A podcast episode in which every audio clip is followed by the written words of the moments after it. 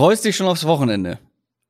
Ich freue mich sehr aufs Wochenende. Wieso? Was machst du denn, Adrian? also ich bin in Berlin am Wochenende. Was machst du denn, Christoph? Ich bin auch in Berlin. Ja, so ein Zufall. Treffen wir uns. Ja, dann das sollten wir unbedingt arrangieren. Verrückt.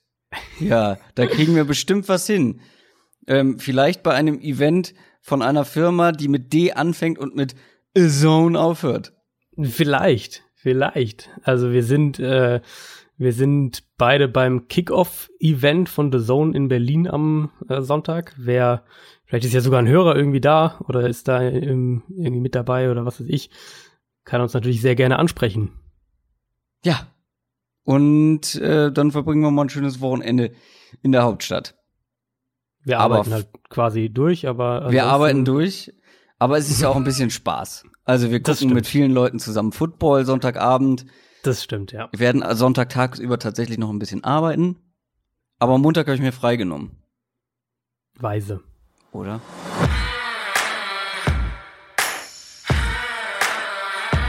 Down, Set, Talk. Der Football-Podcast mit Adrian Franke und Christoph Kröger.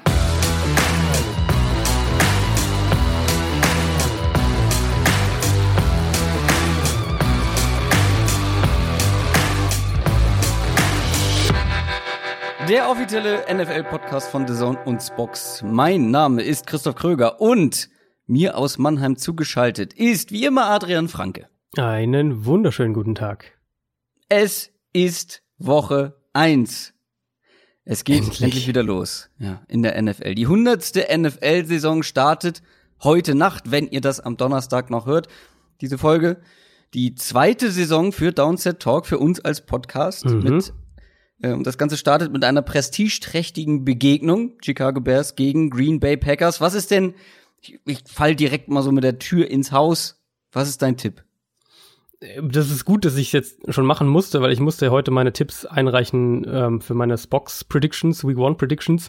Und das ist das Spiel, was ich als allerletztes getippt habe, was ich die ganze Zeit vor mir hergeschoben habe, weil ich ehrlich gesagt keine Ahnung habe. Also ich habe im Endeffekt dann mit einem Punkt Vorsprung auf die Packers getippt aber das war eine reine, eine reine Bauchgefühl-Geschichte. Also ich habe wirklich, wirklich keine Ahnung, was uns in dem Spiel rein sportlich gesehen erwartet.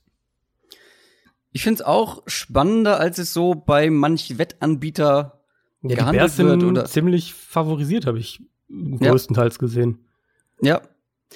Aber apropos Tipp, Tippspiel.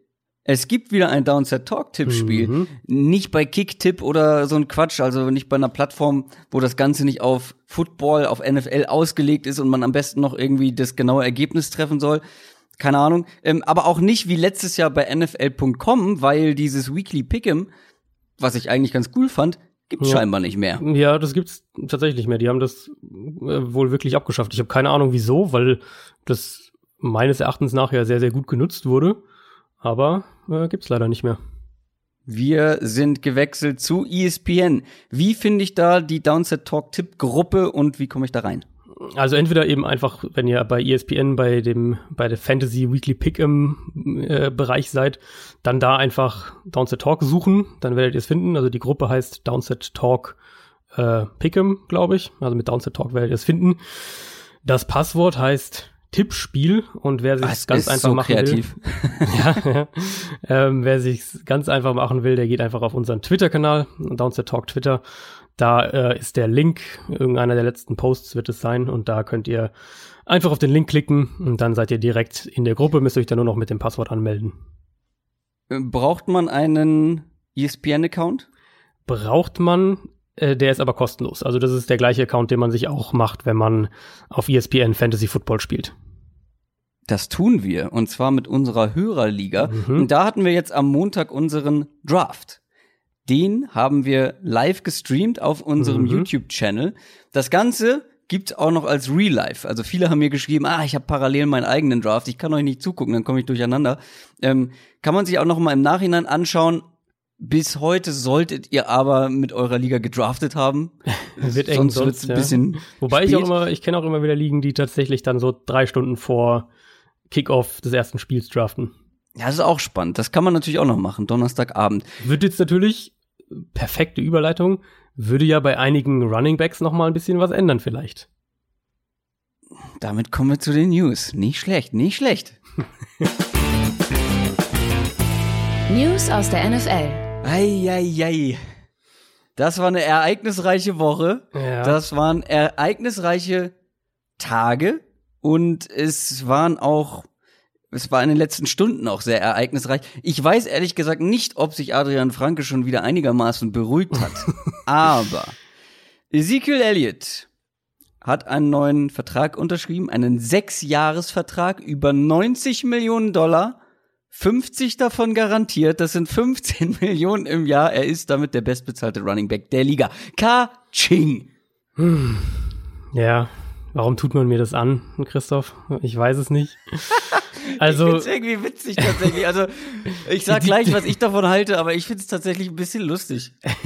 es ist auf eine, auf eine tragische Art und Weise, ist es irgendwie lustig. Ähm, also die Aber Zahlen, die, die Zahlen gingen ja schon am, am Dienstagabend rum, ne? Da Ja. hatten wir schon mal uns kurz so ausgetauscht, ähm, von wegen, das wäre natürlich ziemlich absurd. Und ich dachte auch ehrlicherweise noch an, an, am Dienstagabend, dass das vielleicht von irgendeinem Berater durchgegeben wurde, wie das ja so läuft in diesen Verhandlungen, dass man dann irgendwie äh, im Nachhinein zeigen kann, man ist dem Team entgegengekommen oder was weiß ich was. Da wird ja immer, immer wieder alles Mögliche an die Presse auch absichtlich geleakt.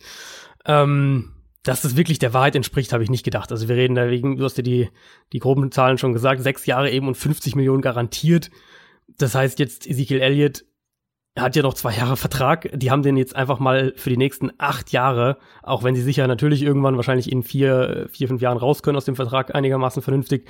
Aber sie haben einfach einen Running Back für die nächsten acht Jahre an sich gebunden. Und das, das alleine ist ähm, auf die Position betrachtet schon kompletter Wahnsinn, weil wir alle wissen, wie, wie verletzungsproblematisch diese Position ist, wie viel, wie viele äh, Carries Ezekiel Elliott vor allem jetzt schon hatte in seiner NFL-Saison bisher. Und für mich Karriere ist es. meinst du? Bi- Bitte? Karriere meinst du? Genau, in seiner NFL-Karriere, genau. Ähm, für mich ist es aus Cowboys Sicht einfach in dem, in dem Ausmaß, in dem es jetzt passiert ist, ein riesiger Fehler, wer, der sich, glaube ich, äh, der die Cowboys cap-technisch auch in massive Schwierigkeiten bringen wird. Ähm, sie haben ja nun mal eben diese Offensive Line, in der sie ja auch gerade noch ein paar Stunden vorher oder einen Tag vorher mit Lyle Collins verlängert haben. Und in dieser Offensive Line steckt ja schon wahnsinnig viel Geld drin. Ich verstehe nicht, wie man die vergangene Saison sehen kann, in der ja, die Rams äh, Todd Gurley, den bestbezahlten Running Back der Liga bisher, verlieren und buchstäblich CJ Anderson aus der Arbeitslosigkeit holen. In der Offense merkt man quasi keinen Unterschied deswegen. Ich verstehe nicht, wie man dann zu dem Entschluss kommen kann, zu sagen, ja, das äh, ist eigentlich eine gute Idee, wir sollten unser Running Back noch mehr bezahlen als, äh, als Todd Gurley. Und ihr kennt meine Sichtweise, wer den Podcast jetzt schon länger hört, dass äh, für mich der Running Back eine relativ austauschbare Position ist, weil er von extremen äh, weil extrem von diversen Faktoren um sich herum abhängig ist. Elliott ähm, ist in den Bereichen, die einen Running Back individuell auszeichnen. Also natürlich gibt's auch Unterschiede und äh, gerade sowas wie, wie Yards nach Kontakt ist so ein Punkt zum Beispiel. Ähm, da ist er gar nicht so gut, da ist er eher so oberer Durchschnitt. Er ist halt ein Volume Back, der den Ball unfassbar oft bekommt und deswegen auch gute Total Stats auflegt. Und es ist sicher auch eine Qualität, irgendwo mit so einer Volume immer noch einigermaßen konstante Zahlen auflegen zu können. Aber für mich bleibt es dabei. Und wir hatten die Frage ja in der Mailback-Folge auch. Ich hätte an, anstelle der Cowboys hier knallhart verhandelt. Ich hätte ihm jetzt noch mit, mit den eben noch zwei Jahren Restvertrag, hätte ich definitiv jetzt nicht zu diesen Konditionen mit ihm verlängert, auf keinen Fall. Und erstmal dann geschaut, ähm, wie die Offense so ohne Sieg aussieht, ihn ein bisschen unter Druck gesetzt. Aber eigentlich, im Endeffekt, wenn wir ehrlich sind, war es klar, dass Jerry Jones nicht ohne Ezekiel Elliott in die Saison gehen wird und dass er ihn am Ende bezahlt. Ähm, ich ehrlicherweise kann es diesen Schritt jetzt so nicht nachvollziehen, wenn man die NFL in den letzten fünf Jahren betrachtet und vor allem eben die Erkenntnisse, die wir jetzt in den letzten ein bis zwei Jahren gewonnen haben. Ja, äh, Glückwunsch an Ezekiel Elliott auf jeden Fall an dieser Stelle. Das dass kann er man das sagen, ja. nach den ganzen Vorkommnissen noch so einen Vertrag rausgekloppt hat, beziehungsweise die Berater so einen Vertrag rausgekloppt Ja. haben. Was uns, was uns ja auch zeigt, was uns ja auch zeigt, dass die Cowboys ähm, Scheiße also gelabert irgendwie, ja, zu- das zum einen und dass sie ja auch letztlich jetzt hier komplett eingeknickt sind, was natürlich so die spannende Frage aufwirft, warum hat es so lange gedauert? Also wenn sie bereit sind, so einen Vertrag rauszuhauen, Das hätte man wahrscheinlich auch schon vor drei Monaten machen können. Ähm, keine Ahnung, ob da im Endeffekt noch dann Jerry Jones jetzt ein Machwort gesprochen hat oder wie das, wie das ablief. Aber ich kann mir nicht vorstellen, dass der, dass, dass äh, Ezekiel Elliott bei so einem Angebot äh, lange gezögert hätte, wenn er das vor zwei Monaten gekriegt hätte. Also ich weiß nicht, ob das überhaupt jemand denkt von unseren Hörern. Äh, ich will es aber trotzdem an dieser Stelle nochmal unterstreichen, auch wenn ich in der letzten Folge äh, ja auch schon was dazu gesagt habe. Es ist nicht so, dass ich das für eine gute Entscheidung halte. Das mhm. möchte ich hier nochmal äh, betonen. Ich glaube einfach nur, dass ich, also ich bin deutlich bereitwilliger, einem Running Back wie Ezekiel Elliott mehr Geld zu zahlen als du, deutlich mehr Geld zu zahlen als du. Und ich habe mal eine ganz fiese, ich habe ein, zwei Vergleiche für dich. Die sind ein bisschen fies, aber ich möchte mal äh, deine Einschätzung hören. Welcher Spieler, glaubst du, hat mehr Einfluss auf das Ergebnis seines Teams? Sammy Watkins oder Zeke Elliott? Äh, Sammy Watkins oder, oder Zeke Elliott? Nur einen Namen will ich hören. Ich würde sagen, kann Einfluss auch negativer Einfluss sein? Äh, Oder willst du wissen, wer, wer trägt, wer, wer, dazu wer wichtiger ist gewinnt? Für das Team. Dann glaube ich, dass das Sammy Watkins ist. Okay. Gino Atkins oder Zeke Elliott? Gino Atkins. Trenton Brown, der ähm, Offensive Tackle, oder Zeke Elliott? Trent Brown bei den Patriots oder bei den Raiders? Bei den Raiders, weil die zahlen ihm mehr Geld als Zeke Elliott. Ja, da, da passe ich. Also es ist wahrscheinlich ist es Trent Brown, aber, aber es ist vom, vom Value der Position her ist es Trent, Trent Brown, aber ähm, vom Value der äh, Position. aber das dürfen wir ja jetzt nicht. Es geht ja wirklich um die, den individuellen Spieler.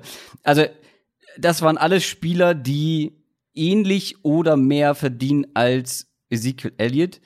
Und ich finde es, ja, es ist ein bisschen zu viel. Ähm, Mo äh, ja, also was äh, das Durchschnittsjahresgehalt angeht. Finde ich auch ein bisschen viel. Allerdings hätte ich auch versucht, einen Sieg Elliott zu halten, weil ich einfach der Meinung bin, es macht eine Offense deutlich stärker, als wenn du das mit zum Beispiel einem Alfred Morris und einem Tony Pollard löst. Bin ich immer noch davon überzeugt. Und da, das ist ja, das ist ja quasi der Punkt, an dem wir dann auseinandergehen, genau. also wo wir andere Meinung sind. Ich, ich glaube halt, dass die Offense nicht nicht ähm, bedeutend schlechter ausgesehen hätte, wenn sie jetzt mit Morris und, und Tony Pollard in die Saison gegangen wären. Ähm, ich, wer das, wer da wirklich sich mal reinlesen will, ich habe ähm, auf Twitter einen, einen kleinen, einen kleinen äh, Thread angelegt, wo man im Prinzip so vier, fünf Artikel lesen kann. Es ist jetzt alles auf Englisch, ähm, nur das dazu. Aber da wird im Prinzip genau diese verschiedenen Aspekte eben erklärt, wieso hm. es eigentlich kein Argument dafür gibt, Ezekiel Elliott also so zu halten, schon mal sowieso nicht. Ähm, aber es, warum auch Ezekiel Elliott ein Running Back ist, der halt eben, wie gesagt, über eine wahnsinnige Volume kommt, von seiner individuellen, von seinem individuellen Impact auf das Spiel her aber trotzdem relativ austauschbar ist. Und die anderen Faktoren halt eben gerade die Offensive Line und, und, und die Umstände sozusagen in Dallas, die sind halt ideal für ihn. Also Umstände im Sinne von auch, was er eben einfach an, an, äh, an Carries bekommt, weil er letztes Jahr auch, ich glaube, über 40 Carries mehr als Barkley, der der Zweitplatzierte war. Ähm, insofern ist Ezekiel Elliott ist für mich halt wirklich ein Volume-Spieler, wo ich aber glaube, dass die individuelle Production, ähm, gerade wenn wir es eben auf eine pro Spiel, pro Snap, pro Run, pro Touch äh, Basis umrechnen, dass du die auch anders und viel, viel, viel, viel günstiger hättest haben können. Also ich hätte als GM nicht so viel gezahlt, vor allem in der Situation mhm. der Cowboys, einfach um versuchen zu können, in die breite Masse des Rosters zu investieren. Ja. Ähm, und du hast es schon angesprochen, und das ist für mich auch der wichtigste Punkt eigentlich, in dieser Situation so viel zu zahlen. Genau. Für einen Running Back, auch wenn sie äh, Sieg Elliott ist, wo wir, glaube ich, auch noch eine kleine Differenz haben, wie wir ihn individuell bewerten, weil ich finde ihn wirklich auch halt individuell gehört er für mich in die oberste Riege an Running Backs. Ähm, und ich finde es nicht so mega, mega absurd, wie du äh, einem wirklichen Workhouse, Workhorse Three-Down Back 15 Millionen im Jahr zu zahlen. Wie gesagt, ich hätte es nicht gemacht. Was ich aber viel, viel kritischer sehe, ähm, und wahrscheinlich ähnlich kritisch wie du, ist die Länge und die garantierten Zahlungen im Vertrag Mhm. für einen Running Back, weil der, er ist zwar derjenige, der ganz, ganz oft den Ball in die Hand bekommt. und Ich bin der Meinung, der mit dem Ball in der Hand kann immer noch individuell äh, sehr viel ausrichten. Ähm, trotzdem ist das die Position, die am härtesten ist. Du läufst Ja. immer wieder gegen eine Wand. Die ist am verletzungsfördern. Äh, Also die, ja, die ist verletzungsfördernd, die Position. ja. So kann man sagen.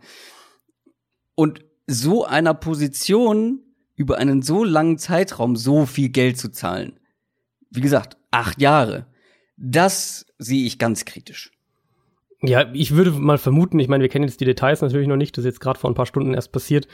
Ähm, würde, wie gesagt, vermuten, dass sie da irgendwie nach vier, fünf Jahren vielleicht dann vernünftig raus können, was, ähm, Mhm. was den Deadcap angeht. Aber selbst das ist Das ist halt immer noch lang. massig und, und diese Garantien, die, die bleiben ja trotzdem. Also wenn sie dann, Eben. wenn halt nach fünf Jahren raus können, dann haben sie ihm trotzdem 50 Millionen garantiert plus X bezahlt. Ja, und das finde ich schwierig. Ich finde gar nicht mal das Durchschnittsgehalt so wahnsinnig schlimm. Ähm, ja, ist jetzt vielleicht ein paar Millionen zu hoch. Äh, trotzdem, wenn man sieht, was andere Teams anderen Spielern zahlen, auch wenn Trenton Brown ähm, äh, vielleicht eine individuell oder eine ja wichtigere Position spielt, ist er meiner Meinung nach nicht der Spieler in seiner Positionsgruppe nicht auf dem Niveau wie ein Sieg Elliott in Das- seiner das- Positionsgruppe. Also da, das äh, finde ich dann, da kann man auf jeden Fall drüber diskutieren. Das Problem ist ja dann eben wieder Left Tackles, Offensive Tackles gibt's halt nicht viele, Das die überhaupt so ein gewisses gewisses Level quasi überspringen. Running Backs gibt's halt viele. Wir kommen zum nächsten Vertrag. Es hat nämlich noch mal ordentlich Katsching gemacht. Die Rams haben nämlich mit ihrem Quarterback verlängert, mit Jared Goff. Und auch der ist, soweit ich das mitbekommen habe, jetzt der bestbezahlte Quarterback der Liga. Ähm, also nicht ganz, nicht was das Durchschnittsgehalt angeht, aber die Garantien sind Stimmt, ja, der genau. neue, da war irgendwas. War da, neue ja. Bestwert, genau. 110 Millionen garantiert. Ähm, ich finde das unterm Strich, ehrlich gesagt, einen relativ guten Deal für alle Beteiligten. So mein, so mein Gefühl dabei. Also erst natürlich klar, 110 Millionen garantiert, garantiert sind, sind ein ziemliches Brett. Das ist ganz klar. Aber da wurde ich dann auch auf äh, Twitter völlig zu Recht darauf hingewiesen, dass Garantien eben bei diesen Verträgen, junger Quarterback kriegt seinen, seinen ersten Vertrag nach dem Rookie-Vertrag, eben im Gegensatz zu eigentlich allen anderen Positionen, dass die Garantien tatsächlich gar nicht so wichtig sind, weil wir ja eigentlich alle davon ausgehen, dass Jared Goff diesen Vertrag auch erfüllt. Also es würde uns jetzt ja wundern, wenn Jared Goff in drei Jahren entlassen werden würde bei den Rams. Das haben die Colts auch gedacht. Das, gut, das stimmt. Das ist natürlich wieder eine andere Geschichte. Ähm, vom Durchschnittsgehalt her ist jetzt der neue Part des Vertrags, also die Vertragsverlängerung, die ja erst ab 2021 greift. Also hat ja auch noch ähm, jetzt die nächsten beiden Jahre im, im Vertrag. Ist Stand heute Top 5. Aber ähnlich wie eben bei Carson Wentz, wo ja die Situation ganz ähnlich ist, auch erst ab 2021 dann der neue Vertrag greift, wird sich das ja relativieren bis dahin. Also bis, bis in zwei Jahren werden ja wieder ganz andere Quarterback-Verträge rausgegeben sein. Und bis dahin hat Patrick Mahomes wahrscheinlich seinen Vertrag, der alles in Schatten stellen wird. Ähm, in der Summe für mich ist es, wenn wir jetzt auf diese Verlängerung schauen, eben dann die ab in zwei Jahren zählt, ist es ein solider Vertrag, wenn wir die Position bedenken, aus Teamsicht für einen soliden Quarterback. Ähm, ich glaube, wir haben jetzt schon irgendwie länger gar nicht mehr so wirklich über Jared Goff gesprochen.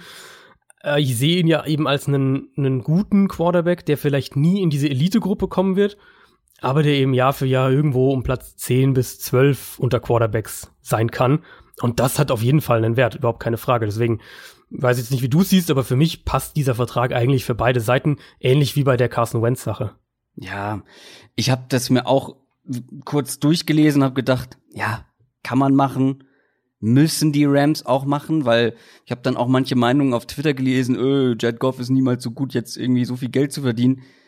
Naja, du musst halt gucken, was ist die Alternative? Wie Mhm. schnell, wie einfach und für wie viel Geld würdest du denn einen Quarterback auf dem Niveau von Jared Goff bekommen? Das ist der der, Punkt, wie ja. ich auch finde, nicht zur Elite gehört, aber er ist offensichtlich gut genug, eine Offense wie diese unter einem Coach wie diesem in den Super Bowl zu führen. Ja, ja. Und er hat jetzt nicht so wahnsinnig viele Spiele verloren. Ja, im Super Bowl das war vielleicht noch eine Nummer zu groß für ihn und das ganze Team und offensichtlich auch für den Coach. Ähm, aber warum, warum nicht mit diesem Quarterback nicht für diesen Preis verlängern? Ja, also für mich, wie gesagt, macht das für alle Beteiligten Sinn, was ja dann so die Kritik ist, die dann so mitschwingt, wenn man eben sagt, er ist dieses Geld nicht wert, man sollte ihm nicht so viel bezahlen, ähm, ist ja immer eben dieses, das war eigentlich viel mehr Sean McVay, der halt Jared Goff ins Ohr flüstert noch bis kurz vorm Snap, dann welch, auf was er achten soll und und äh, das ist halt die Offense, die Sean McVay entworfen hat und eigentlich ist das alles sein. Ja, Jared Goff hat sie nicht entworfen, das stimmt. Genau. Und es ist alles sein Baby und das ist alles McVay zuzuordnen. Fair und McVay gehört für mich auch jetzt schon um die zu den aktuell zu den Top 5 Offense Coaches in der NFL. Ähm, aber du brauchst halt auch einen Quarterback, der das umsetzen kann. Und ja da, das hat Jared Goff für mich letztes Jahr gezeigt, dass er das konnte. Und er, er hat jetzt eben nicht viele Spiele gehabt, wo er, wo ich wirklich gesagt habe, okay, da ist er jetzt wirklich, da war er so der entscheidende Faktor, der über das Scheme hinausgegangen ist. Ähm, ich erinnere mich an das Vikings-Spiel, das war, glaube ich, eins, was man in diese Kategorie äh, einordnen könnte. Da hat er jetzt nicht so viele von gehabt. Aber in den Spielen, in denen es eben schlecht lief, war für mich dann vor allem dieses, okay, das Scheme findet jetzt keine Antworten und, und McVay weiß jetzt, hat, hat jetzt auch keine Alternative, keinen Plan B. Ähm, und Goff ist halt dann nicht der Quarterback, der das Spiel dann an sich reißt und kreiert. Ja. Weil wenn er das wäre, dann würde er auch noch viel, viel teurer werden. Dann, weil dann reden wir halt ja eben von, von der Patrick Mahomes-Kategorie, was der dann wahrscheinlich ähm, irgendwann bekommen wird. Deswegen ist es für mich, ja, Jared Goff ist kein Top 5 Quarterback und vielleicht wird es auch nie sein. Ähm, aber eben der acht, zehn, elf beste Quarterback der NFL zu sein und das konstant auch wenn es an einem, an einem Coach liegt, aber wenn du halt gut mit dem zusammen funktionierst, das hat einen absoluten Wert. Total. Dann gab es aber natürlich noch ein paar größere News sogar, die weniger mit Geld, sondern vor allem mit Spielern und mit Draftpicks zu tun hatten. Jadavian Clowney wurde getradet mhm. von den Texans zu den Seahawks. Jetzt erzähl du uns mal, was da noch so alles mit einhergegangen ist. Ja, ähm, also der Preis erstmal, die Texans erhalten einen Drittrunden-Pick und dazu die Linebacker bzw. Pass-Rusher Jacob Martin und Bakivius Mingo von den wow. Seahawks. Ähm, Mingo war in Seattle definitiv ein Cut-Kandidat, das hat man jetzt immer wieder gehört. Martin ist halt ein junger Rotations-Edge-Rusher. Ähm, mhm. Also erster Instinkt natürlich war, was um alles in der Welt macht Houston da?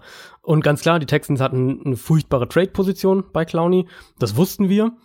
Ähm, trotzdem ist das äh, aus Seahawks äh, Sicht ist das für mich ein Monster-Stil.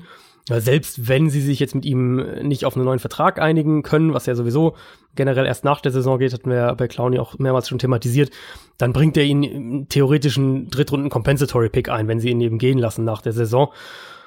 Und Clowney schließt natürlich eine riesige Baustelle in Seattle auf eine sehr, sehr prominente Art und Weise. Wir hatten ja das auch ein, zwei Mal angesprochen, LJ Collier, Sigi Ansah. Ähm, das wäre echt ein wackeliges Edge-Duo gewesen. Und jetzt hast du plötzlich eben äh, mehrere klare Fixpunkte in der Front mit Clowney, mit, mit Bobby Wagner, mit Jaron Reed, wenn er wieder zurückkommt, dazu der, der junge Puna Ford, der auch einen sehr, sehr guten Eindruck bisher hinterlassen hat. Klar, die Cornerbacks bei den Seahawks, die machen mir jetzt immer noch Sorgen. Aber die Front sieht echt gut aus und ich glaube auch, mhm. dass Clowney in dieser 4-3 Base Front, dass der da super reinpasst, dass er auch als Pass Rusher äh, bessere Zahlen auflegen wird und dass er zumindest teilweise auch diesen Edge äh, Defensive Tackle Hybrid spielen kann, der was Michael Bennett ja bei den Seahawks so lange gemacht hat. Also für mich ein Move, wo ich sag, Houston selbst für die Position, selbst für die selbst für die schlechte Verhandlungsposition war das einfach unfassbar wenig. Also ähm, den hat sicher auch diese, diese Dolphins-Sache nochmal wehgetan, dass, dass Clowney ja offensichtlich nicht nach Miami wollte und dass er wohl auch nach Seattle wollte. Und das war äh, für die Verhandlung natürlich nochmal ein, ein ziemlich bitteres, äh, bitteres Beiwerk aus Texans Sicht. Trotzdem wirklich ein absolut brutaler Trade. Also so gerade eben diese mhm. beiden Spieler, die sie da zurückbekommen, die geben mir halt wirklich so gar nichts. Dass sie da ja. nicht mal einen der der Offensive Lineman bekommen haben, über die ja spekuliert wurde. Über Jermaine Feddy war ja da ein Thema. Justin Britt wurde auch spekuliert. Ähm, das, das zeigt schon ziemlich klar, wie Seattle da Houston am Verhandlungstisch eigentlich wirklich komplett ausgezogen hat. Ja, echt. Also zwei Linebackern, so, wo der eine höchstwahrscheinlich gecuttet werden genau, ja. wird. Oder wo, ja. Also, ich glaube, du hast alles gesagt. Ähm, lass uns lieber mit den Texans noch mal wieder weitermachen, weil die haben ja noch mehr Trades eingefädelt. Mhm. Und zwar haben sie Laramie Tunzel, den Offensive Tackle von den Dolphins, plus Wide Receiver Kenny Stills von den Dolphins zu den Texans getradet. Auch das ist ein spannender Trade gewesen. Sehr spannend und auch witzig so vom Timing her, weil die Clowny-Sache kam ja drei, vier Stunden davor und, und alle haben dann erstmal auf die, auf die Texans eingeschlagen. So von wegen, jetzt äh, haben sie Clowny diesen Trade schon gemacht und sind da immer noch ohne, ohne Offensive Lineman rausgegangen und plötzlich holen sie dann doch Larry Mitanzel, der ja wohl Aber auch. Aber wofür? Genau wohl auch, der war ja wohl auch ein Thema bei diesen Clowny-Verhandlungen mit den Dolphins, die ja letztlich dann zu überhaupt nichts geführt haben. Ähm, der Trade war natürlich brutal teuer, viel zu teuer. Zwei Erstrunden-Picks, ein Zweitrunden-Pick und dann noch ähm, zwei Spieler, zwei äh, ja, Backup-Spieler, die noch äh, mit zu den Dolphins gehen, die klammer ich da mal ein bisschen aus. Also erstmal vielleicht, wenn wir so anfangen, wir müssen Houston natürlich zu einem gewissen Grad dafür loben, dass sie jetzt noch mal wirklich Top-Ressourcen in die Offensive Line gesteckt haben. Sie hatten ja jetzt mhm. im, im, im, Draft dieses Jahr wirklich rein investiert, auch wenn mhm. keiner so richtig weiß, wann äh, Titus Howard, der erste Rundenpick und, und Max Sharping, der zweite Rundenpick, wirkliche Verstärkungen dann auch darstellen auf dem Feld. Aber das ist einfach massives Draftkapital für ein Team, das jetzt zuletzt schon weniger Top-Picks hatte, weil man ja auch für Sean Watson hochgetradet ist, womit ich mhm. überhaupt kein Problem habe. Also das nur nicht das Ding, nur jemand denkt, äh, ich bin der Meinung, das hätten sie nicht machen sollen. Und das dann jetzt eben Watson und auch Larry Mitanzel ja bezahlen muss. Und in puncto Kaderplanung, also ja, es ist ein Win-Now-Move, der vielleicht auch damit zusammenhängt, dass der Headcoach der GM ist im Moment in Houston. Aber in puncto Kaderplanung mittel- und langfristig ist das für mich ein mhm brutales Risiko.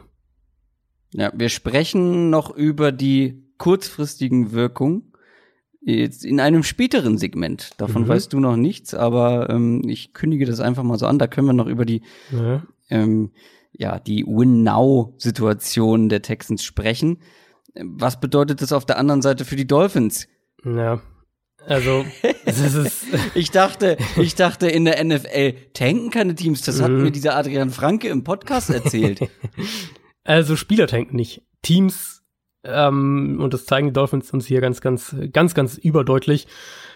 Äh, das ist also das ist so eindeutiges Tanking, wie man es glaube ich nur haben kann. So kurz vor der Saison im Prinzip ja deine besten, deine beiden besten Offense-Spieler auf jeden Fall wegzutraden. Ja.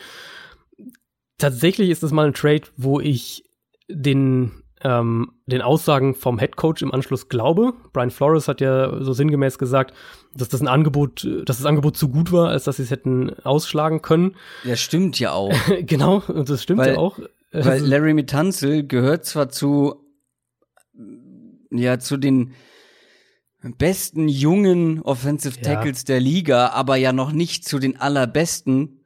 Und ja, Kenny Stills ist, wie du schon gesagt hast, ja, einer der zwei besten ähm, Offensive-Spieler und auch ein talentierter Wide Receiver, ja, aber auch nicht Elite-Niveau, auch wenn er natürlich jetzt bei den Dolphins in der Offense wirklich jetzt auch nicht die besten Umstände in den letzten Jahren ja, hatte. Trotzdem. Das, also Stills wird, wird in Houston, wird er halt auch wahrscheinlich erstmal Receiver Nummer vier sein, wenn da alle fit sind.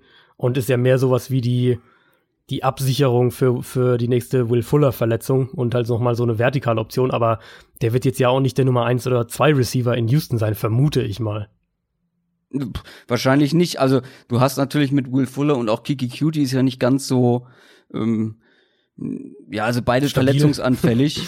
ja. ähm, ich glaube, das ist, wie gesagt, wir sprechen über die Texans und die, die kommende Saison noch. Ja. Das also, ist nicht der, das ist nicht das Problem an dem, an dem Move, nee. sondern es ist nee. das Dra Draftkapital, was du genau. aufgeben musstest. Zwei First-Round-Picks. Überleg mal, was du da für Qualität bekommst. Vor allem, wenn jetzt alle erzählen, der kommende Draft ist vor allem auch in der, in der Offense so tief, was die Playmaker angeht. So, so tief. Und dann noch ein Zweitrunden-Pick, ne? Ist ja auch noch mit dabei. Genau. Ey, was ist das für Qualität, die du abgibst für, wie gesagt, einen jungen, talentierten Offensive Tackle und mhm. einen, sagen wir mal, guten Wide Receiver. Und also, was man auch dazu sagen muss, hatten wir jetzt, glaube ich, nicht gesagt, ein Viertrunden-Pick kommt noch zurück nach Houston. Also zumindest den kriegen ja, sie noch dazu. Der Vollständigkeit halber. genau, das sollte man erwähnt haben. Und ich will es dann auch nochmal rein sportlich so ein bisschen aus, ausdehnen, die, die Texans-Sichtweise, weil rein sportlich muss man dann eben auch nochmal weiterdenken, sorgen jetzt diese Investitionen in die Offensive Line auch dafür, dass Houston seine Offense dementsprechend anpasst. Also hat es dann auch den Effekt, dass Deshaun Watson den Ball schneller loswerden kann? Vertraut er selbst auch mehr in die Protection? Also so zusammengefasst läuft die Offense auch wirklich runter. Mhm. Weil wenn Watson den Ball weiter eben ewig hält, und das war ja nun mal ein Thema letztes Jahr, was auch damit zusammenhing, dass sie ähm, häufiger mehr Spieler in Protection zurückgehalten haben und weniger Routes gelaufen sind, weil sie der Offensive Line eben nicht vertraut haben. Deswegen meine ich eben das Zusammenspiel da. Falls aber Watson den Ball weiter ewig hält, dann hilft dir Tanzel zwar ein wenig, aber wird dann im Ende auch wieder zu einem gewissen Grad ausgehebelt, weil, weil Watson dann trotzdem dauernd durch, vielleicht die eigene Spielweise und eben eventuell auch die Play-Designs ähm, unter Druck steht. Und das, das muss dann wirklich auch diesen Effekt quasi auf die Offense haben. Aus Dolphins Sicht wollte ich das noch, noch kurz dazu erwähnen und, und auch deine Meinung dazu noch hören. Ich finde halt, es ist ein sehr, sehr schmaler Grad, auf dem Miami jetzt ist. Also, dass sie jetzt im Tanking-Modus sind, das ähm, müssen wir, glaube ich, nicht diskutieren. Grundsätzlich habe ich auch kein Problem damit, wenn man sowieso einen der schlechtesten Kader der Liga hat, dann auch auf die Zukunft zu schauen und Draftkapital zu sammeln und all diese Sachen, die wir ja bei den Browns auch gesehen haben vor ein paar Jahren. Ähm, deswegen war ich ja auch ein, ein, ein, Fan von dem, was Miami im, im Frühjahr gemacht hatte. Ich hatte ja echt auch als sogar bei uns im Podcast als einen der Gewinner der Free Agency ähm, auf eine eigene Art und Weise deklariert. Aber ich tue mich dann trotzdem schwer damit, selbst in diesem äh, in diesem Tanking-Zustand eben so einen Spieler wie Larry Mitanzil, um den du halt in den nächsten, um die nächsten zehn Jahre noch deine Offensive Line hättest aufbauen können, hm. den abzugeben. Das ist irgendwie dann trotzdem noch was, wo ich so ein bisschen, ähm, so ein bisschen, ja, mit den Zähnen knirsch, auch wenn natürlich, Aber, und da bin ich bei Brian Flores, der Preis halt genau, halt zu gut genau. war. Eben, das ist auch mein, meine Sicht wenn Larry Mitanzel jetzt schon über Jahre gezeigt hätte, dass er wirklich einer mhm. der absolut besten Left Tackles der Liga ist, ja. dann hätte ich auch gesagt, ja, den abgeben. Aber ich finde, dass er das noch nicht so gezeigt hat. Wie gesagt, er ist jung, er ist talentiert, er gehört schon zu den Guten auf der Position. Aber für den Preis, den man bekommen hat, ja, ich, wie gesagt, ich bin da total bei Brian Flores. Wie sollst du da widerstehen? Ähm, ja, du kriegst, in der Situation halt, ja. Du kriegst so einen Tackle mit dem Draftkapital, kriegst du den zurück und du kriegst vielleicht auch in der zweiten Runde einen, ähm, der extrem talentiert ist. Und ich fand es einen schönen Gedankenanstoß. Ich glaube, den habe ich im Pro Football Focus Podcast gehört. Den Gedankenanstoß aus Texans Sicht für diesen einen Spieler, der eben das noch nicht bewiesen hat, zu den Besten auf dieser Position zu gehören, so viel aufzugeben, wäre es da nicht besser, dieses Draftkapital quasi eher in der Breite auszugeben, dass du mhm. dir für wen oder für niedrigere Draftpicks nicht ganz so hochwertige Offensive Linemans holst. Weißt du, wie ich meine? Also du meinst, dass die Line in der Summe besser wird, weil du dich überall Richtung wir haben hier, wir sind hier solide aufgestellt, bewegst, genau. aber eben jetzt keinen Star Left Tackle oder was auch immer hast. Genau. Und ist ja. Larry Mitanzel dieser Star Left Tackle? Das ist ja auch also noch eine Frage. Er kann es werden. Ich hätte genau. ihn, wenn ich jetzt ihn ranken müsste, wäre für mich wahrscheinlich irgendwie ein Top 10 Left Tackle, aber kein Top 5 Left Tackle. Ähm, das heißt, irgendwo so in dieser 8, 8 bis 10 Range wahrscheinlich ist er dann unter Left Tackles. Ähm, ja, natürlich wird der. Es, ist, es geht gegen alles eigentlich, was wir von, was wir über Kaderplanung auch wissen, nämlich genau. eben Draft Picks, den, der Wert von Draft Picks, wie du damit umgehen sollst. Der sinnvolle Move wäre dann gewissermaßen gewesen, ähm, wenn jetzt nicht irgendwie was passiert, dass ein Spieler total zu dir runterfällt oder so. Aber der sinnvollere Move dann wäre gewesen, aus Texans Sicht in den beiden Drafts ähm, ein bisschen runter zu traden mit den Erstrunden-Picks, genau. dann vielleicht zusätzliche Zweitrunden-Picks einzusammeln und halt keine Ahnung, aus diesen zwei Erstrunden-Picks vier Zweitrunden-Picks zu machen oder was auch immer. Das ist jetzt ein bisschen genau. einfach mal hergesponnen. Und daraus dann eben von denen halt irgendwie drei Offensive Linemen zu holen und zu hoffen, dass halt zwei von denen solide sind, so. Eben, so ein Gedankenspiel. Das finde ich mhm. ganz spannend, weil ja, wir reden immer darüber, wie wichtig die Offensive Line ist, vor allem für die Texans, aber wie groß ist jetzt der Unterschied, wenn du einen deutlich besseren Spieler auf Left Tackle aufstellst, wie viel besser wird die gesamte Line dadurch? Das ist eben der Punkt. Das, dafür muss dann das, was ich gemeint hatte, dafür muss wirklich auch das System angepasst werden, mhm. Watsons ähm, Spielweise angepasst werden. Wenn das die Effekte daraus sind, dass man jetzt auf Left Tackle sagt, okay, da sind wir jetzt äh, safe, da müssen wir uns jetzt keine Sorgen machen, dann kann dieser Effekt auch durchaus groß sein. Wir haben das ähm, in manchen Teilen nicht, was die Anpassung der Spielweise angeht, das ist ein schlechtes Beispiel, aber was die, die Qualität der Line angeht, haben wir das bei den Seahawks gesehen, als sie Dwayne Brown geholt haben, aus, aus Houston ja. Ähm, aber grundsätzlich ist es schwer jetzt zu sagen, die Texans Offense wird jetzt äh, x Schritte nach vorne machen, weil jetzt haben sie Larry Mitanzel. Sie wird besser sein mit Larry Mitanzel statt mit, mit Matt Khalil oder, oder Julian Davenport oder irgendwem von denen auf, ähm, auf Left Tackle, aber wie groß da jetzt, dass das jetzt, dass man jetzt sagt, das mhm. ist jetzt ein riesen Quantensprung nach vorne, ich glaube, das, das kann man fairerweise nicht sagen. Die Texans und die Dolphins waren aber darüber hinaus noch aktiv. Die Texans haben sich zum Beispiel Running Back Carlos Hyde geholt von den Kansas City Chiefs. Ja, ich hätte da auch wieder irgendwie ich weiß nicht, bin ich bei den Texans auch wieder kritisch. Ich hätte da jetzt eben eher mal versucht, LeSean McCoy zu holen, äh, eher versucht, irgendwie einen Free Agent Running Back zu holen, als eben jetzt nochmal einen Trade in einen Running Back zu investieren. Die Texans haben ja schon Duke Johnson für was mutmaßlich ein Drittrunden-Pick wird geholt. Im Gegenzug haben sie gerade Martinez Rankin nach Kansas City gegeben und der stand wohl so ein bisschen auf der, auf der Kaderkippe.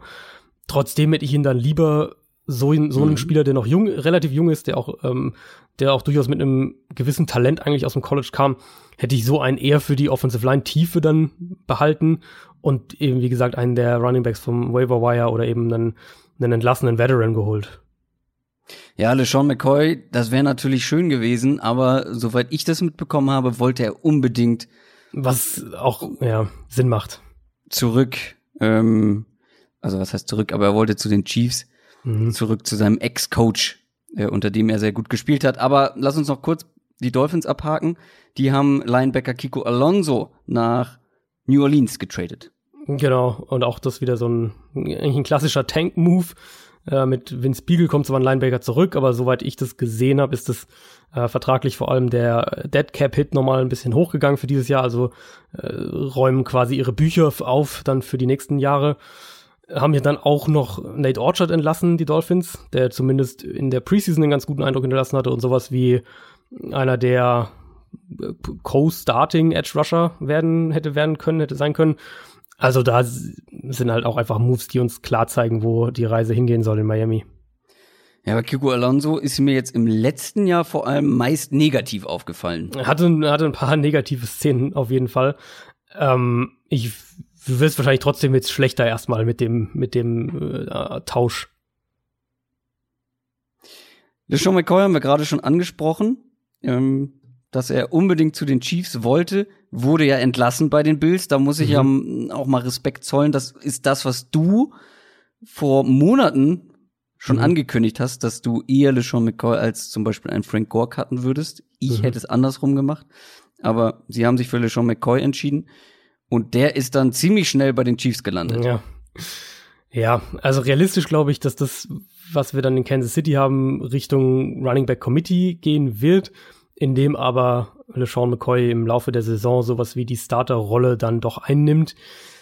Und ich glaube auch, dass er in dieser Offense sehr, sehr produktiv nochmal werden kann. Also Andy Reid kennt ihn natürlich aus Philadelphia bestens. Sie zahlen ihm dieses Jahr auch mehr als Damian Williams. Sie haben ihm äh, mehr Geld garantiert als Damian Williams, was ja auch schon mal so ein Fingerzeig ist.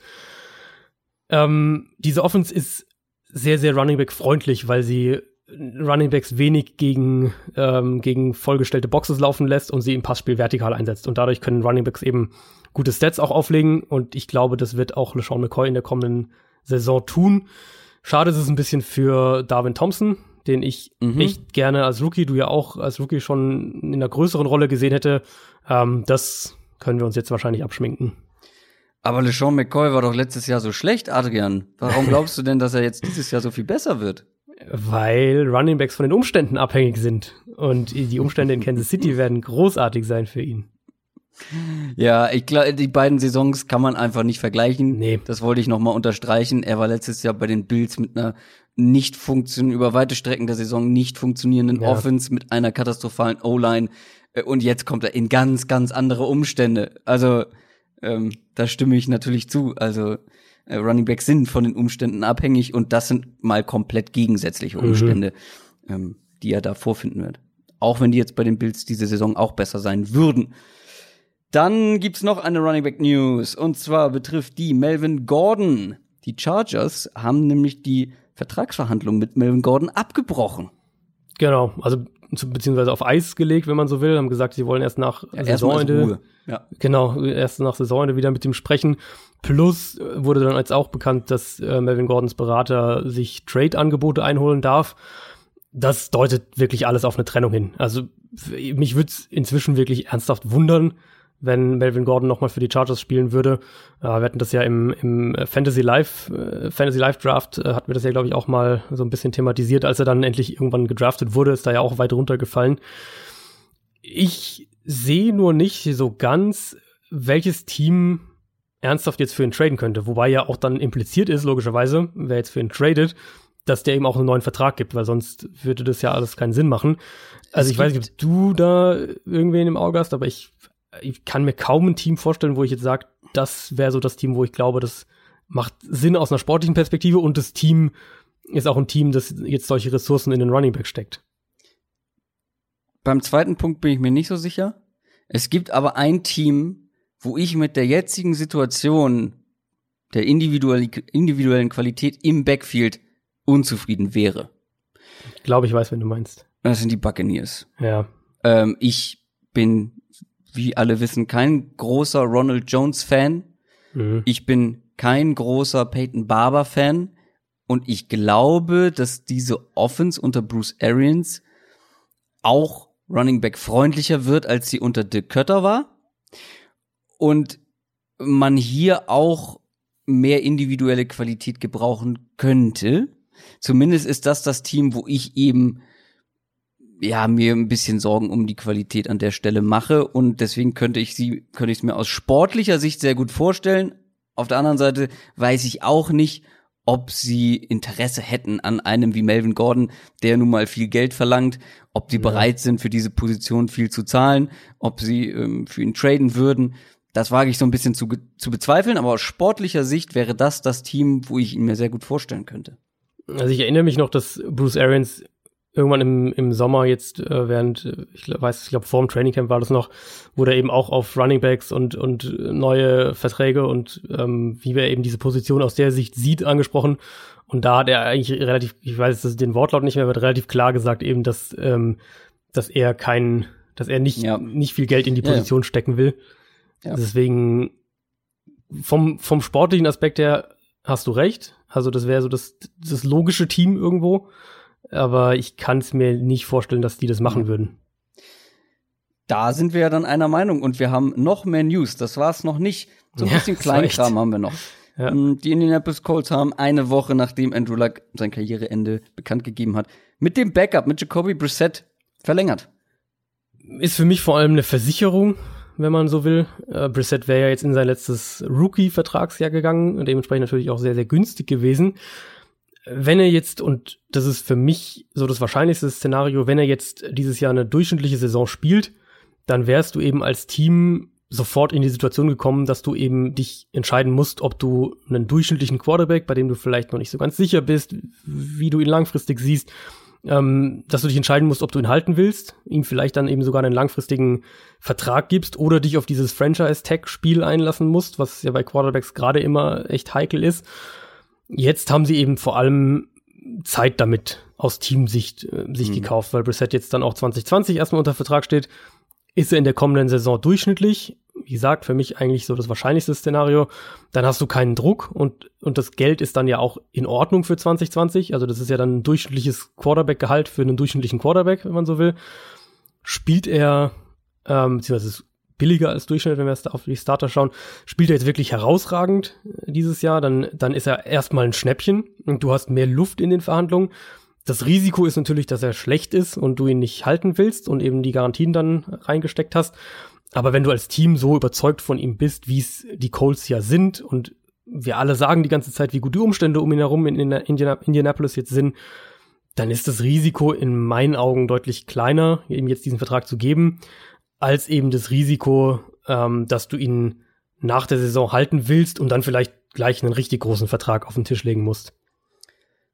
Normalerweise sind wir beide keine Leute, die besonders viel Wert darauf geben und extra über jemanden sprechen müssen, über einen Spieler sprechen müssen, nur weil er in einer ähnlichen geografischen Lage zur Welt gekommen ist oder aufgewachsen mhm. ist wie wir beide, ähm, nämlich deutsche NFL-Spieler, aber Jakob Johnson, nein, Jacob Johnson, ja. muss ich ihn aussprechen, ähm, Jacob Johnson ähm, ist bei den Patriots im aktiven Practice Squad gelandet. Das fand ich eben wirklich überraschend, deswegen ja. dachte ich auch, dass man darüber mal das zumindest erwähnen sollte, weil das ist wirklich eine, eine ähm, Leistung, ist auch, glaube ich, wenn ich jetzt niemanden vergesse, aber ich glaube, es ist der erste von diesen ganzen International Program Spielern, der eben direkt ins richtige Practice Squad kommt. Also er bekommt eben nicht diesen diesen elften Sonderplatz im Practice Squad, der ja für diese International ähm, Program Spieler verfügbar ist für die Teams, sondern einen regulären Platz. Und das heißt vor allem, die Patriots können ihn im Laufe der Saison aktivieren und auch andere Teams könnten ihn von diesem Practice Squad jetzt ähm, in ihren aktiven Kader holen, was eben mit diesem, mit diesem Sonderplatz auch nicht gegangen wäre. Hat eine sehr gute Preseason gespielt, hat Offense, Special Teams, am Ende sogar ein bisschen Defense gespielt bei den Patriots. Und wenn wir jetzt mal ganz, ganz äh, flapsig sind, die Patriots, die machen keinen Scheiß mit solchen Sachen wie dem Practice Squad. Also das ist nichts, wo die Patriots irgendwie so sagen, ach ja, dann machen wir das halt mal so, sondern das ist auf jeden Fall erstmal für äh, Jacob Johnson eine Auszeichnung und zeigt für mich eben, dass New England glaubt, ähm, dass er ihnen auch zeitnah helfen kann und, und vielleicht dann eben sogar schon in, in der kommenden Saison. Wir haben nicht einmal erwähnt, auf welcher Position er hauptsächlich spielt. Es stimmt, ja. Und das ist tatsächlich auch interessant. Und das ist, ja genau, das ist, glaube ich, gar nicht so unwichtig. In dem Fall genau. äh, Patriots. Genau, er spielt eben so eine, so eine ähm, Fullback-Tight-End-Hybrid, H-Back-Hybrid-Rolle. Ähm, wurde da auch so ein bisschen umgeschult. Ich hatte mit ihm gesprochen, als er, als es gerade raus, also als es gerade fix war, dass er zu den Patriots geht. Und da hat er eben auch gesagt, dass er sich eigentlich kein besseres Team hätte wünschen können, weil er weiß eben, wie die Patriots diese Position auch einsetzen. Er weiß, dass er da eine reelle Chance hat, wenn er sich richtig gut anstellt. Und das war im, ich glaube, im April habe ich mit ihm gesprochen. Und da war er echt schon sehr, sehr ja, optimistisch, vielleicht im Nachhinein kann man sagen realistisch, dass er halt da wirklich eine Chance hat, weil er eine Position spielt, die die Patriots anders wertschätzen als andere Spieler und weil er Special Teams spielen kann und und äh, die Saisonvorbereitung zeigt jetzt ganz offensichtlich, dass die Patriots da in ihm auch was sehen. Dann lass uns noch über ein paar Verletzungen sprechen. Zum Beispiel bei den 49ers gab es eine. Jarek McKinnon ähm, mhm. hatte noch mal wieder so einen kleinen Rückfall, was seine Verletzung angeht. Ja, und, und wurde eben auf die Season-Ending IR gesetzt. Also wird in der kommenden Saison auch nicht spielen. Und das sieht immer mehr so aus, als könnte der wirklich am Ende kein einziges Down für die 49ers spielen. Ähm, ich würde jetzt nicht wahnsinnig viel darauf setzen, dass der 2020 noch im Team ist. Rein sportlich für San Francisco, also ich war ja sowieso die ganze Zeit der Meinung, dass äh, Tevin Coleman eher die Nummer eins, der Nummer eins Running Back sein sollte und Matt Breeder noch da hinten, also sind die 49ers eigentlich gut aufgestellt, aber für McKinnon ganz klar ist es natürlich mega bitter. Dann ist ebenfalls sehr, sehr bitter, auch aus deutscher Sicht, ja, äh, das Saison aus für Economius St. Brown. Genau, auch eben auch auf die Injured Reserve Liste gesetzt worden, bevor er in den 53er Kader nominiert wurde. Das muss man vielleicht nochmal kurz erklären. Also Teams können Spieler vor eben dieser Kader-Deadline, die ja am, am Samstagabend war, vorher auf die Injured Reserve Liste setzen. Dann sind diese Spieler aber nicht dazu berechtigt, im Laufe der Saison wieder aktiviert zu werden. Das heißt, wer vorher auf Injured Reserve geht, für den ist es das Saison aus. Ähm, das war bei St. Brown jetzt der Fall. Ist echt schade, weil ich glaube, der hätte eine wirklich eine gute Chance auch auf, auf viele Snaps gehabt. Ähm, aber die Packers haben auch im Nachhinein erklärt, dass es eigentlich keine wirkliche Option war, ihn jetzt in den Kader zu nehmen, dann auf IR zu setzen und vielleicht zurückzuholen. Das heißt, sie wollen ihm jetzt auch die Chance geben, offensichtlich sich komplett auszukurieren. Und für ihn geht es dann jetzt einfach darum, sich dann schon auf die nächste Saison wieder vorzubereiten. Und auch bei den Patriots gab's oder gibt es Verletzungen zu vermelden. Wir haben schon über Center David Andrews gesprochen. Der ja. wird die komplette Saison tatsächlich ausfallen. Und Nikhil Harry ist auch auf die IR gesetzt worden, aber nach dem Roster-Cut, ne? Ganz genau, ganz genau. Also Andrews das gleiche Spiel wie St. Brown und McKinnon. Und Kiel Harry kann im Laufe der Saison wieder aktiviert werden. Ähm, wird wahrscheinlich, aber davon muss man jetzt ausgehen, keine größere Rolle dann generell spielen in seiner Rookie-Saison. Also jetzt auch nicht, vermute auch nicht nach dem Comeback. Demarius Thomas hatten die Patriots ja erst entlassen und dann zurückgeholt, was man auch so ein bisschen erwartet hatte. Der übernimmt jetzt die Rolle von Keel Harry erstmal auf dem Feld. Ähm, Patriots vielleicht auch noch erwähnenswert, sie haben ja auch einen neuen Backup-Quarterback. Sie haben sich von Brian mhm. Hoyer getrennt, wo man eigentlich auch davon oder zumindest spekulierte, dass sie ihn zurückholen. Der hat aber dann einen echt richtig guten Deal bei den Colts bekommen. Ähm, und jetzt ist Jared Stidham der äh, Backup-Quarterback. Ja. Der hatte eine gute Preseason. Ja. Aber das ist schon auch mutig.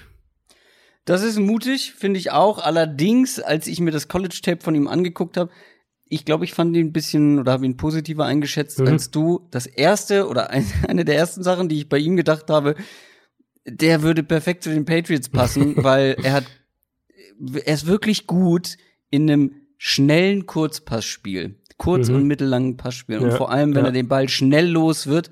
Ja. Ähm, und genau das machen die Patriots ja viel. Genau das macht Tom Brady viel.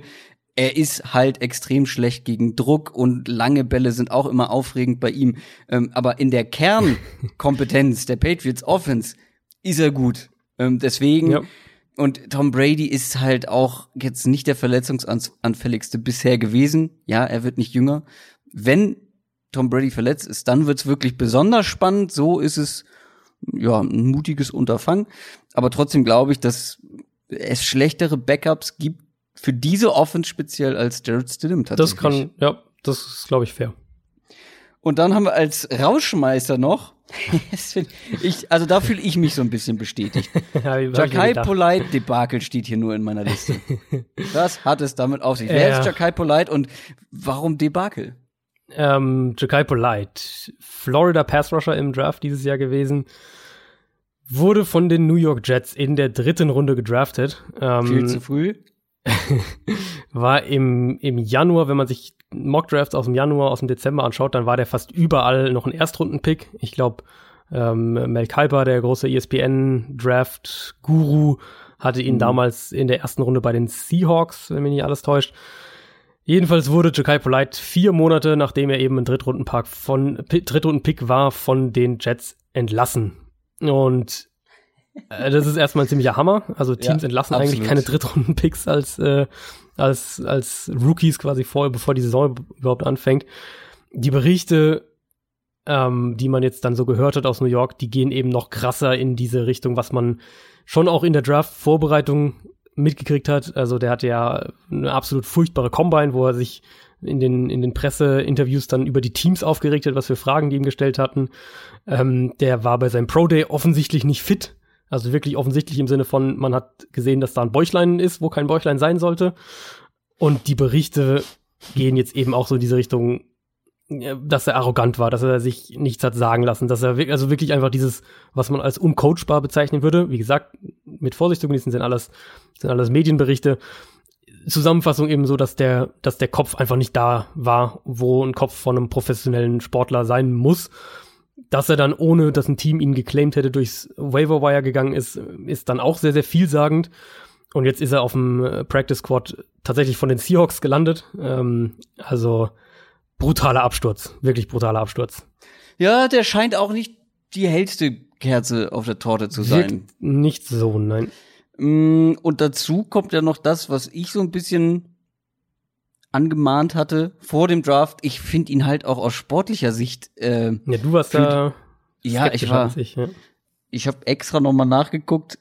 Ähm, ich sag's gerne noch mal. Das soll ein Edge Rusher sein, ist meine erste Notiz, ähm, weil ich sehe den einfach nicht in der NFL als Edge Rusher. Er ist zu klein, zu schmal, äh, zu schwach. Ja, der hat Speed und Burst ohne Ende, also Explosivität, aber pff, ich habe da halt schon keinen NFL Edge Rusher gesehen. Vielleicht einer, der sich dahingehend entwickeln kann, aber wenn dann eben noch diese anderen charakterlichen Geschichten mit dazu kommt, ja, mein Gott, also du musst dich schon echt dumm anstellen, wenn, wenn du als Drittrunden-Pick nach dem Training Camp oder nach der Preseason mhm. gecuttet wirst. Da musst du schon viel Team, falsch gemacht haben. Seit gefühlt Jahren keine Edge Rusher hatte. Total. So, das war das längste News-Segment ever. ich glaub's auch. Ich habe auch gerade auf die Uhr geschaut, dachte, es ist, äh, aber es ist auch viel passiert. Moly. Ja, fast eine Stunde haben wir über aktuelle Themen gesprochen. Das Schöne ist, wir haben jetzt auch etwas, ich sag mal, leichtere Kost ähm, für euch vorbereitet. Ich habe es noch gar nicht erwähnt, was wir heute machen. Heute ist unsere Prediction-Folge. Wir gucken heute in die Glaskugel und sagen euch die NFL-Saison voraus. NFL Preview. Ja, was machen wir dann heute Schönes? Wir gucken in jede Division und sagen jeder unseren Sieger. Ähm, da gehen wir einmal durch alle durch. Dann, wie letztes Jahr auch schon, werden wir die, die Leader der einzelnen Statistiken vorhersagen. Mhm. Also Rushing Leader, Receiving Leader, Passing Leader und so weiter. Offensive Rookie of the Year, Defensive Rookie of the Year, MVP, Super Bowl Tipp und zum Abschluss das Lustigste von allem, mhm. die Bowl Predictions. Ich bin dieses Jahr wirklich zufrieden mit meinen Bowl Predictions. Ich finde es. Bist du bolder als letztes Jahr? Ich weiß gar nicht mehr, was ich letztes Jahr hatte. Ja, letztes Jahr, ich weiß es auch nicht mehr im Detail, aber ich weiß, dass ich gemeckert habe, weil ich sie nicht bold genug fand.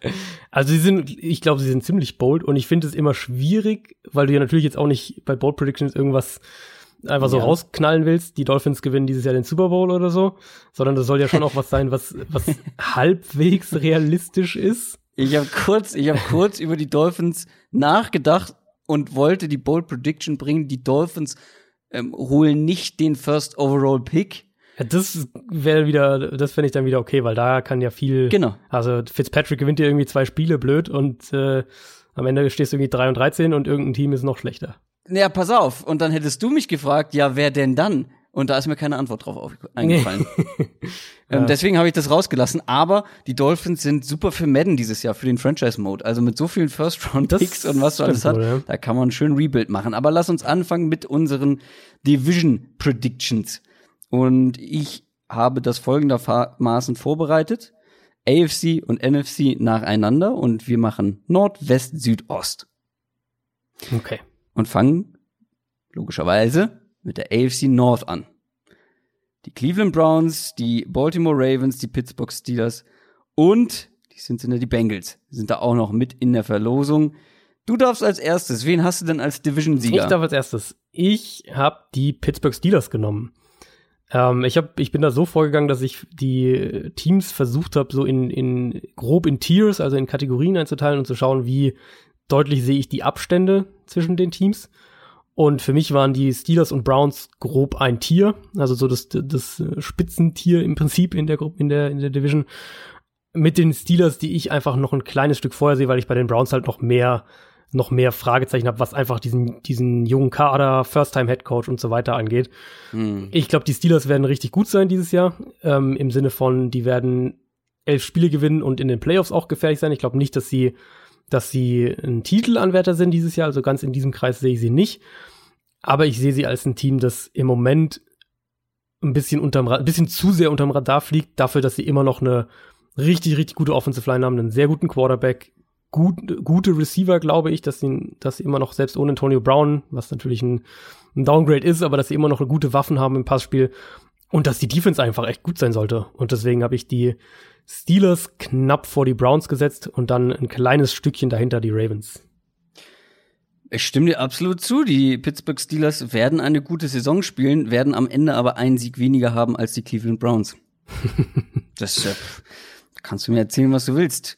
Die Ravens, finde ich, können überraschen irgendwie. Irgendwie ja. traue ich dem noch nicht so richtig über den ja. Weg, dass die auf jeden Fall Dritter werden. Ich glaube, da ist nach oben Luft. Ähm, aber bei den Bengals, ähm, denen traue ich in der aktuellen Verfassung sowohl offensiv als auch defensiv nicht so wahnsinnig viel zu, dass sie diesen drei Teams gefährlich werden können. Mhm. Natürlich, wenn sie am Ende Dritter werden, weil bei einem der Teams sich jemand verletzt oder irgendwas überhaupt nicht klar, zusammenläuft. Das, das kann immer passieren. Ähm, vielleicht mit ganz viel Glück auch zwei. Aber dass sie die gewinnen, nein, das kann ich mir nicht vorstellen, äh, weil eben auch die Cleveland Browns die AFC North gewinnen. AFC West. Da würde ich mal anfangen und Gerne. ich wag einfach mal was. Ich sag noch mal eben, äh, wer da in Frage kommt, für alle, die es nicht direkt auf dem Schirm haben. AFC West, Oakland Raiders, Denver Broncos, Los Angeles Chargers und Kansas City Chiefs. Und der einfache Tipp wären natürlich die Chiefs, ich sage aber die Chargers. Ja, uh. die O-Line, ja, die Verletzung von Derwin James, das hilft beides nicht besonders, aber du hast trotzdem immer noch eine super starke Offense, äh, Defense vor allem. Ihr Offense gefällt mir aber auch. Du hast mhm. Hunter Henry zurück, Mike Williams hat sich toll entwickelt. Ähm, ja, Melvin Gordon fehlt. Ähm, aber ich finde, mit Austin Eckler und Justin Jackson wird das in Tandem tatsächlich ganz gut aufgefangen. Ähm, wie gesagt, die Chiefs sind der logische Pick. Ich bin mir auch ziemlich sicher, dass du die Chiefs hast. Ähm, ich wag einfach an der Stelle mal was, sagt, die Defense kostet, die Defense der Chiefs kostet denen den einen entscheidenden Sieg, ähm, der dann über den Division-Sieg entscheidet. Ich glaube, am Ende hatten sie letztes Jahr auch gleich viele Siege, oder? War dem nicht so? Ich glaube auch, ja. Ähm, Oder die Chiefs einen mehr, irgendwie so, aber es war, war eng, eng und es wird dieses Jahr auch wieder eng, aber diesmal mit dem besseren Ende für die Chargers. Broncos für mich eher, vor allem auch wie ihr Quarterback, eher Richtung Durchschnitt unterwegs. Können überraschen, sowohl positiv als auch negativ. Ich glaube aber nicht, dass damit der Division-Sieg gemeint ist. Raiders offensiv stärker als letztes Jahr, defensiv eine komplette Wildcard. Ähm, werden, also wenn nicht die Chiefs und die Chargers Platz eins oder zwei sind und die Raiders und Broncos Platz drei und vier, dann wäre ich sehr überrascht. Das stimmt, ja. Ähm, für mich aber trotzdem ist die Sache noch relativ klar. Also ich habe es ja gerade gesagt, ich hatte die Steelers und Browns grob in einem Tier. Die Chiefs habe ich nochmal einen guten Schritt vor den Chargers im Endeffekt tatsächlich. Ich glaube, dass die ähm, ja, die Chiefs werden defensiv, vor allem was die, was die Coverage angeht, ähm, Cornerback, werden die immer wieder mal Probleme bekommen. Aber diese Offense sollte eigentlich so gut sein. Mhm. Und ich mache mir bei den Chargers tatsächlich eben in der Offensive Line jetzt doch noch mal mehr ja. Gedanken, dadurch, dass, dass Russell Okung eben jetzt auch mindestens sechs Wochen fehlen wird. Da sehe ich schon so die Gefahr, dass der, ähm, dass der Pressure auf, auf Philip Rivers so konstant sein wird, dass die Offense drunter leidet. Und deswegen glaube ich, dass die Chargers eher ein bisschen einen Schritt zurück machen, während ich bei den Chiefs glaube, dass sie mindestens das Niveau halten werden aus der letzten Saison. Ich bin gespannt. Broncos aber übrigens, Broncos glaube ich, dass die, dass die ein Kandidat sind, um nicht, also nicht die Division zu gewinnen, aber dass die ein Kandidat sind, um vielleicht mehr zu überraschen, als man das im Moment noch so auf dem Zettel hat. Ja, da gehe ich mit. AFC South. Du als erstes? Ja, ich habe jetzt die Texans dann im oh, Endeffekt halt Mann, genommen. Ich dachte, ich wäre ähm. total außergewöhnlich mit den Texans. Und ich dachte, ich, es ist ich halt, bin hier, also, das ist eine Überraschung. Ich, ich weiß gar nicht, ob wir irgendwo hatten wir es, glaube ich, mal thematisiert, ähm, vielleicht auch in der Fantasy Live-Folge. Ähm, aber für mich ist das eine Division im Prinzip, wo ich jedem Team zutraue, neun Spiele zu gewinnen und ich traue jedem Team zu, auch nur sechs bis sieben Spiele zu gewinnen. Nee, so. im Mailback Irgendwo, war das, glaube ich, letzte Woche. Oder Mailback kann, kann auch Mailback gewesen sein. Also ich sehe die alle so in dieser Range. Ähm, deswegen gehe ich auch davon aus, dass du am Ende diese Division mit neun Siegen schon gewinnen kannst. Ich habe die Texans jetzt noch einen kleinen Schritt eben vor den anderen dreien, die ich dann grob zusammen in einem Topf habe. Also Houston, dadurch, dass sie jetzt ohne, eben ohne Andrew Luck in der Division, haben sie den besten Quarterback. Sie sollten insgesamt eigentlich eine gute Offense haben. Mhm. Ich glaube nicht mehr, aber eine gute Offense. Und dann eben defensiv klar, Secondary wird ein Problem sein, ein großes Problem vielleicht sogar. Front sollte sehr gut sein. Die Frage ist eben, wie, wie, wie sehr können gerade jetzt die Teams in dieser Division Probleme in der Secondary ausnutzen. Und deswegen habe ich dann die Texans einen kleinen Schritt davor, aber es ist dann eben, also so Houston 9 und 7 und der Rest irgendwie 8 und 8, 7 und 9, irgendwie so in der Richtung. Ich habe auch die Texans. Die haben zwar jetzt in den letzten Tagen aus langfristiger Sicht ordentlich Scheiße gebaut. Wenn man es mal so ja. einfach sagen will. Aber ist ja wurscht jetzt. Das ist wurscht, weil ich glaube, sie haben sich kurzfristig verbessert. Und ganz ehrlich, Watson plus Hopkins, Fuller, Stills und äh, Kiki Cutie ja. Das ist ein richtig starkes Receiving Core. Duke Johnson da auch noch mit dabei. Also ich. Duke Johnson kannst du ja quasi auch noch mit ins Receiving Core mit rein. Genau. Das äh, sollte eigentlich mit, mit Abstand die explosivste Offense in der Division sein. Ja. Und dann hast du eben die O-Line zumindest zum Teil deutlich verbessert. Mit, mit Larry Tunzel. Äh, die O-Line wird deutlich besser sein als ohne Larry Tunzel. Auch das haben wir vorhin schon mhm. gesagt. Plus dieses explosive, explosive Receiving Core, plus, plus diese explosive Quarterback, also ich bin sehr auf diese Offense gespannt. Colts haben für mich den deutlich ausgeglicheneren Roster, aber ja. kein Andrew Luck mehr. Jacoby Brissett wird, glaube ich, ganz okay performen können. Sind die Colts für dich die, die Nummer zwei in der Division? Also für mich sind die alle Nummer eins und Nummer zwei und Nummer drei. Wie gesagt, ich finde die alle ganz eng beieinander. Ich glaube ja, eben, ja. die Texans haben durch diese Last-Minute-Moves den einen kleinen Schritt gemacht. Es würde mich aber nicht überraschen, wenn die Colts Erster werden. Es würde mich ein bisschen mehr überraschen, wenn die Jaguars Erster werden, aber die mhm. Defense mhm. wird so gut sein, dass die lange auch um den Sieg mitspielen können, könnte das ich mir vorstellen. Kann gut sein, ja. Ähm, weil ja, Nick Foles ist ja nun auch wirklich kein schlechter. Ihm fehlen halt nur so ein bisschen die Waffen in der Offense. Ja, das könnte ein Problem werden. Das könnte wirklich ein Problem werden. Und die Titans, ey, keine Ahnung, was die Titans ja, dieses Jahr machen. Ich weiß es ich wirklich glaub, niemand, nicht. niemand weiß auch, äh, was du überhaupt von, von Mariota jetzt erwarten sollst im fünften Jahr. Ich hatte in meinem Power Ranking bei Spox jetzt äh, diese Woche hatte ich den Titans-Part auch so angefangen im Sinne von, ähm, ob, ob Titans-Fans selbst eigentlich jetzt daran glauben, dass jetzt im fünften Jahr der Durchbruch kommt oder ob man einfach nur so irgendwie gefühlslos in der Richtung ist. Also äh, ich, bin ich habe keine Ahnung. Also die Titans. Ja, so ein bisschen. Und deswegen, das ist halt ein 8 8 Team in meinen Augen. Und vielleicht gewinnen sie halt auch irgendwie dieses eine Spiel mehr und dann gewinnen sie mit 9 und 7 die Division. Wenn ich es ranken müsste, ähm, habe ich eben die Texans einen kleinen Schritt davor und dann sehe ich dahinter die Colts, dann die Jaguars, dann die Titans in der Reihenfolge, aber ja. alle so in einer, in einem Topf. Toll, da sind wir einer Meinung. AFC East. Ja. Da sind wir wahrscheinlich auch einer Meinung.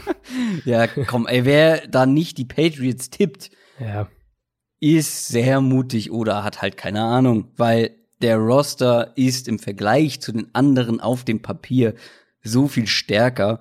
Ähm, mhm. Ist ein Roster für mich, der so gut wie keine Lücken hat mittlerweile mehr. Tight End halt ist die Tight End, da wissen wir aber nicht, wie groß wird die Rolle der Titans mhm. überhaupt Und sein. Wenn Benjamin Watson Team. zurückkommt in, nach seiner Sperre, ist es auch zumindest zumindest passabel gelöst.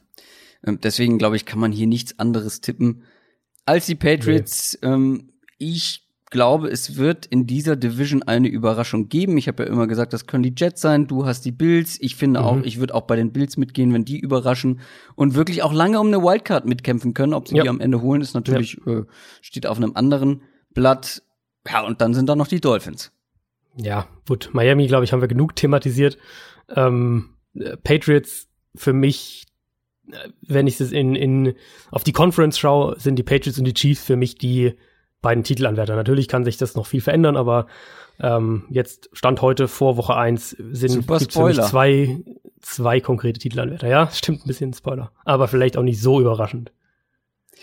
Ähm, du hast es schon im Internet veröffentlicht. Ich habe es gesehen. Mein äh, Super Bowl Tipp. Super Bowl Tipp, ja. NFC North ist für mich die schwerste Division zum Tippen. Mhm. Ich könnte, so. bin ich ganz ehrlich, ich hätte auch würfeln können. Ähm, das mhm. waren mal, ich weiß, dass ich auf dem Vikings-Fan-Event gesagt habe, Vikings gewinnen die Division. Ah, gut, da wusste ich natürlich auch, ich punkte da an der richtigen Stelle. Ähm, aber war zu dem Zeitpunkt wirklich auch davon überzeugt. Ja. Ey, ganz ehrlich, ich habe aber auch ein gutes Gefühl bei den Bears und bei den Packers. Die haben für mich das größte Potenzial. Also das ist für mich zumindest mhm. die größte Wildcard. Das kann mega durch die Decke gehen, vor allem offensiv, aber auch irgendwie nach hinten losgehen. Auch die können die Division gewinnen. Lions würden mich zumindest am meisten überraschen. Das glaube ich ja. eher nicht. Ja. Platz zwei wäre auch schon eine Überraschung, aber das könnte ich mir eher vorstellen, weil alles über Platz zwei wäre eine kleine Sensation in meinen Augen für die Lions. Äh, okay, ich muss mich wahrscheinlich entscheiden. Ähm, ähm, ja, komm, ich bleib bei den Vikings. Erster Gedanke. Ja, ich habe es im Endeffekt eben auch eine wirklich eine komplette komplette Bauchentscheidung und da habe ich dann am Ende die Packers genommen. Aber das ist, also Packers haben halt das höchste Upside. Äh, Bears und Vikings haben den, den höheren Floor, wenn man es mal so zusammenfassen will. Also mhm. ich, bei den Bears und Vikings würde es mich bei beiden wundern, wenn die weniger als neun Spiele gewinnen. Das ist so die Range, in der ich die beide sehe. Äh, Packers würde es mich nicht wundern, wenn die am Ende acht und acht oder sogar sieben und neun gehen. Auf der anderen Seite sehe ich weder die Vikings noch die Bears bei über elf Siegen. Packers könnte ich mir das vorstellen, wenn es eben in der Offense klickt. Und das war dann so letztlich die, der Upside-Pick gewissermaßen über den, über den sicheren Baseline-Pick. Aber ich habe die auch alle drei, alle drei eng zusammen und, und ich gehe auch fest davon aus, dass die Division mindestens zwei Playoff-Teams stellen wird. Ja, das ist halt, ja, sollte sie auf jeden Fall, was die Qualität der Teams angeht, aber das ist ja immer das, was ich sage, wenn am dass Ende, sich, ja. dass die sich gegenseitig auffressen. Ja, das ähm, stimmt auch, ja. Dann wird schwierig mit zwei. ähm, zwei Teams. NFC West, äh, wen haben wir da? Die Rams, die Cardinals, die Seahawks und die 49ers. Ja, ich habe die Rams. Auch da, ähnlich wie in der AFC West, die Chiefs, habe ich in der NFC West die Rams einen guten Schritt vor, den, vor dem Rest. Ja. Ähm, zweite Gruppe, dann sehe ich die 49ers und Seahawks relativ auf Augenhöhe. Mit jetzt äh, der, der Clowny-Verpflichtung äh, vielleicht die Seahawks nochmal einen kleinen Sprung nach vorne gemacht. 49ers natürlich mehr, mehr Fragezeichen, dadurch, dass Garoppolo jetzt so lange verletzt war. Aber die werden diesen zweiten Platz, denke ich, unter sich ausmachen und Arizona dann nochmal eine Gruppe dahinter, also eine, eine, einen Sprung dahinter quasi, sehe ich eben so bei fünf Siegen, sechs Siegen, irgendwas in der Richtung. Ja, die Rams muss man an der Stelle tippen, glaube ich. Ähm, alle anderen haben für mich irgendwo Potenzial. 49ers mhm. hätten für mich Potenzial für eine Überraschung. Ich weiß nicht, ja. ob die so weit geht, dass man Erster wird in der Division, aber zumindest das Potenzial für eine Überraschung ist da. Die Seahawks halte ich für limitiert. Trotzdem ist ein gewisses Potenzial alleine durch so individuelle Qualität. Ja, genau. Wie Russell Wilson, Tyler, ähm, Tyler Lockett. Ähm, mal gucken, wie DK Metcalf ankommt. In der Defense hast du ein paar individuelle Playmaker dabei. Ähm, da ist Platz zwei auf jeden Fall möglich und die Cardinals sind für mich eine komplette Wildcard. Stell dir vor, die Offense geht komplett durch die Decke, dann haben auch die eine Chance, zweiten, den zweiten Platz zu holen. Ich glaube, die Defense wird halt die ersten, ja. die erste Saisonhälfte zumindest ein, ein, zu großes Problem sein, wenn, Kommen wenn wir noch Nummer zu. eins und Nummer zwei Corner fehlen. Kommen wir noch zu. Oh. NFC South. Auch knüppelhart zu tippen. Ich habe mhm. wirklich, oh, ich habe ja angekündigt, es sei meine Lieblingsfolge, ne? Und dann habe ich hier gestern Abend gesetz, gesessen nach meinem Fantasy Draft. Und dein äh, Kopf hat geraucht. Oh, und ich so, oh, warte, ich, ich kann mich nie entscheiden jetzt. Und dann bin ich zur NFC South gekommen und habe den Laptop zugeknallt. Lass mich doch alle in Ruhe. Wie soll man das denn tippen? ähm, ich muss natürlich mit den Saints gehen. Ähm, die Falcons könnten es werden die Panthers mit ein bisschen Glück und vor allem mit Verletzungsglück und wenn die Offense, wenn da eine Offense ein paar Leute einen Schritt noch nach vorne machen, wenn das so gut läuft wie zum Beginn der letzten Saison, mhm. ähm, da hat das ja mit North Turner wirklich wunderbar funktioniert. Äh, und wenn Cam Newton fit bleibt und in der Defense vielleicht der ein oder andere über sich hinaus wächst. Und bei den Bucks, ey, ja, nee, ich kann mir nicht vorstellen, dass sie die Division gewinnen. Ich glaube nicht, dass alles auf Anhieb so glatt läuft mit Bruce Arians wie das der ein oder andere hier im Podcast vielleicht hoffen mag. ähm, ich ich gehe mit den Saints. Ich finde die Falcons dieses Jahr auch sehr, sehr spannend. Ähm, aber die Saints haben für mich zumindest auf dem Papier den ausgeglichensten und besten Roster von den Vieren. Ja, für mich war tatsächlich eher die, oder eigentlich nur die Frage, wen ich an zwei und drei setze. Also ich sehe die Saints schon noch mal ein Stückchen davor. Ähm, ja. Im, Endeffekt, ja. also ich habe im Endeffekt dann die Falcons an zwei und die Panthers an drei gesetzt. Würde auch in der Division habe ich sehr, sehr, bin ich sehr, sehr optimistisch, dass da ein Wildcard-Team eigentlich rausgehen sollte. Eben, wie natürlich mit deiner Einschränkung, wenn die sich gegenseitig zu viel wegnehmen. Mhm. Buccaneers für mich so, also ich glaube, die Offense wird gut sein. Ich glaube aber auch, die Defense wird halt echt noch problematisch sein und mhm. dafür, also gerade diese junge Secondary und da wird die Offense dann halt vielleicht nicht gut genug sein, um das aufzufangen. Ich glaube schon, dass Tampa Bay einen deutlichen, deutlichen Schritt nach vorne macht. Im Endeffekt sehe ich sie aber jetzt noch nicht als Playoff-Team in der kommenden Saison, auch wenn ich glaube, dass sie ein Überraschungsteam sind, dass sie, dass sie gut sein werden, dass die Offensiv, ähm, dass, dass die Offense Spaß machen wird, dass die Offense auch gut sein wird. Aber die Saints für mich dann doch noch mal einen Schritt vor dem Rest. NFC East als letzte Division, die wir tippen. Da bist du wieder als erstes dran. Wir haben zur Auswahl die Dallas Cowboys, die New York Giants, die Philadelphia Eagles und die Washington Redskins. Ist für mich eigentlich, würde ich jetzt sagen, nach der AFC East die deutlichste. Ähm, also ich habe die Eagles mit einem guten Abstand an eins, sehe die Cowboys als Playoff-Anwärter als auf der zwei und dann nochmal eine große, eine große, große Lücke zwischen den Cowboys und, ähm, und den Giants und Redskins dahinter. Also ja. ich glaube, die zwei werden halt die drei und vier unter sich ausmachen. Ich sehe die Eagles als klaren Favoriten in der Division und Dallas als ein Team, das acht und acht gehen könnte, das aber auch mit zehn und sechs mhm. Äh, über die Wildcard reinkommen könnte. Ja, ich habe versucht, wie bei den Chargers jetzt zum Beispiel, weil ich weiß, dass es in einer NFL-Saison am Ende Überraschungen geben wird. Klar, ja. Was auch diese interdivisionalen Rankings angeht. Ähm, weißt du? Also es wird Überraschungen geben. Da landet mal ein Team auf Platz zwei, womit Mhm, wir nicht mhm. rechnen konnten. Ich habe versucht, das mit einzubeziehen und vielleicht irgendwie eine Überraschung mir aus den Fingern zu saugen, aber konnte ich jetzt hier in dem Fall auch wieder nicht, weil ich sehe die Eagles auch deutlich noch vor den anderen. Ich glaube, dass die Cowboys durchaus Chancen haben, aber das ist auch, glaube ich, eine Division, wo fast nie sich der Sieger wiederholt, ne, aus dem Vorjahr. Ich Selten, glaube, ja. Ich glaube, stimmt. irgendwie ist da was mit der NFC East. Ähm, und ich glaube, dass es nicht die Cowboys nochmal werden. Dafür, glaube ich, sind die Eagles zu stark. Ist auch auf dem Papier das beste Team. Ich glaube aber, die Mhm. Cowboys haben einen guten Roster. Ähm, und könnten vielleicht, Ja, ja. also auf jeden Fall werden sie lange mitspielen um den ersten Platz. Redskins und Giants habe ich auch nur als Außenseiter. Ja. Wie gesagt, das wird alles bestimmt genau so kommen, wie wir das jetzt prophezeit haben. Aber was auch so kommen wird, sind die ganzen äh, Leader in den einzelnen Statistikwerten. Wir fangen an mit dem Rushing Leader. Da fange natürlich ich an, das ist klar. Ähm, Muss so sein. Absolut. Ezekiel Elliott war es letztes Jahr. Er hat jetzt, wir haben drüber gesprochen, sehr viel Geld bekommen. Und ich glaube, dass das einen gewissen Einfluss auf diese Statistik haben wird. Weil Positiv oder negativ? für ihn negativ, weil ich glaube, sie werden ihn nicht so komplett verheizen wie die letzten Jahre. Ich glaube, seine Volume wird ein bisschen runtergehen. Dazu hast du mit Tony Pollard noch einen Rookie in den eigenen Reihen, der eine gute Third Down Alternative ist. Ich glaube, er wird einfach weniger äh, Rushing Attempts bekommen. Platz zwei war letztes Jahr einer, der diesen zweiten Platz hinter einer schlechten O-Line geholt hat. Diese O-Line wird wiederum verbessert sein. Und ich glaube, dass derjenige auch noch mehr Rushing Attempts als letztes Jahr bekommen wird. Hatte so rund 40 weniger als Elliott. Und er wird noch ein zentraler, also noch mehr im Fokus der Offense sein.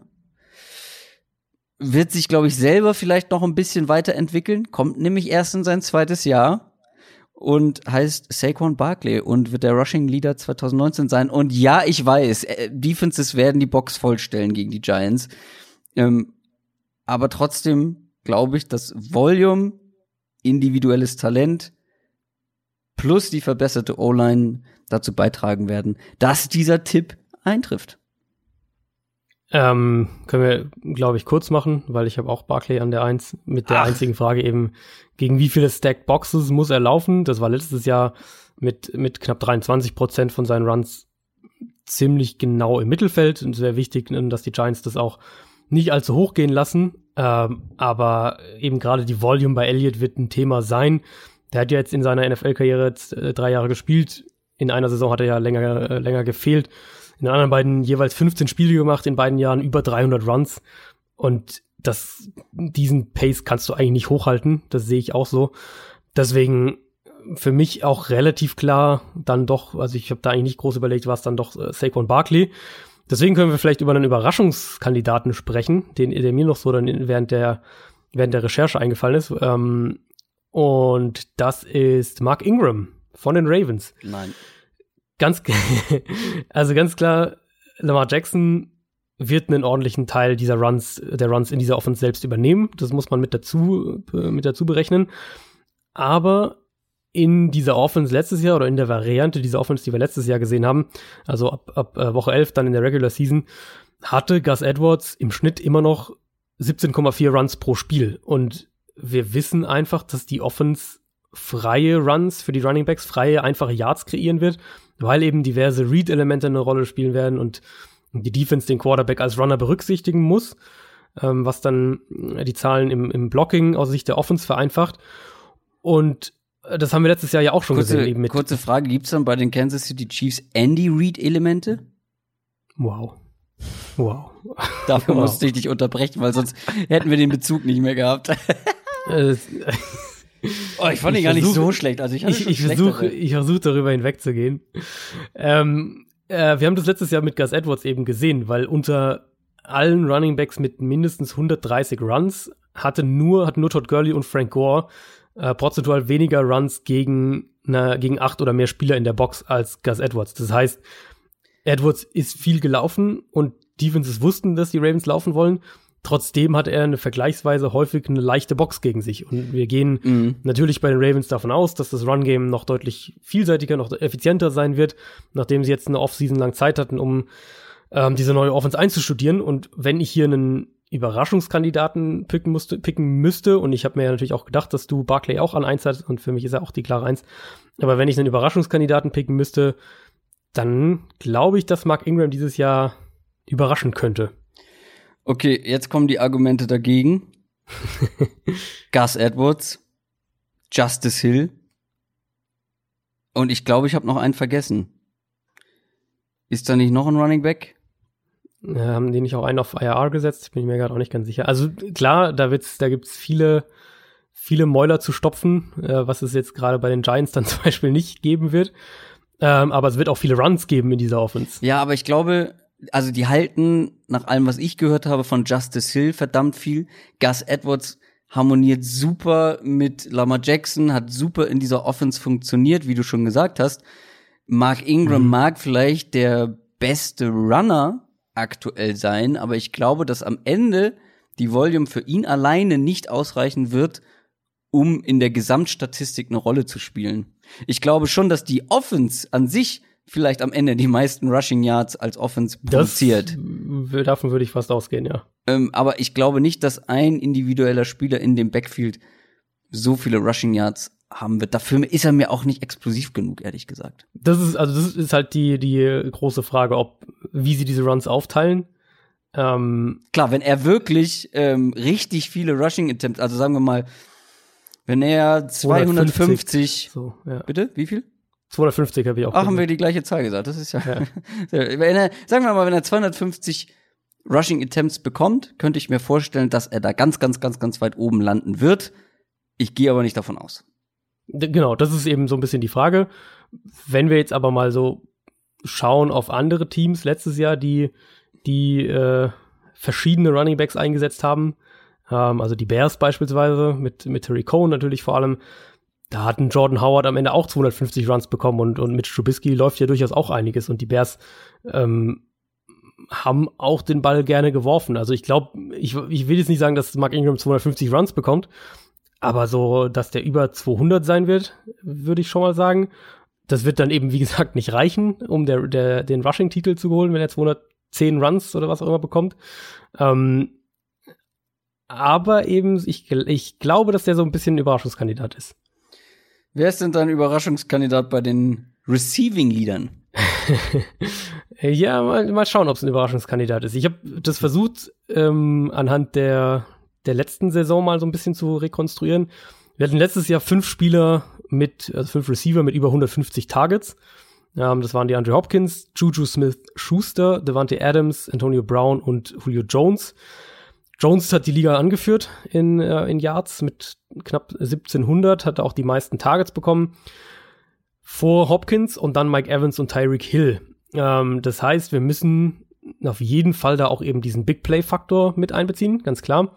Also gerade Mike Evans hatte zum Beispiel fast 30 äh, Targets weniger als Juju und 25 Catches weniger, hatte aber 100 Yards mehr. Ähm, Tyreek Hill sogar 30 Targets weniger als, als Juju oder Devante Adams. Über 30 Catches weniger als Michael Thomas, trotzdem mehr Yards als alle von denen. Und dann habe ich so ein bisschen versucht, eben diese Mischung zu finden. Also welche Offense ähm, wird viel werfen, gleichzeitig dem Receiver viele Targets geben aber eben dann auch äh, dass einen Receiver haben, der auf der einen Seite Big Plays liefert und vertikale Routes läuft, auf der anderen Seite aber auch darüber hinaus eine prominente Rolle in der Offense hat. Und ich glaube, dass, äh, dass Tyreek Hill einige seiner explosiven Plays an Nicole Hartman verlieren wird.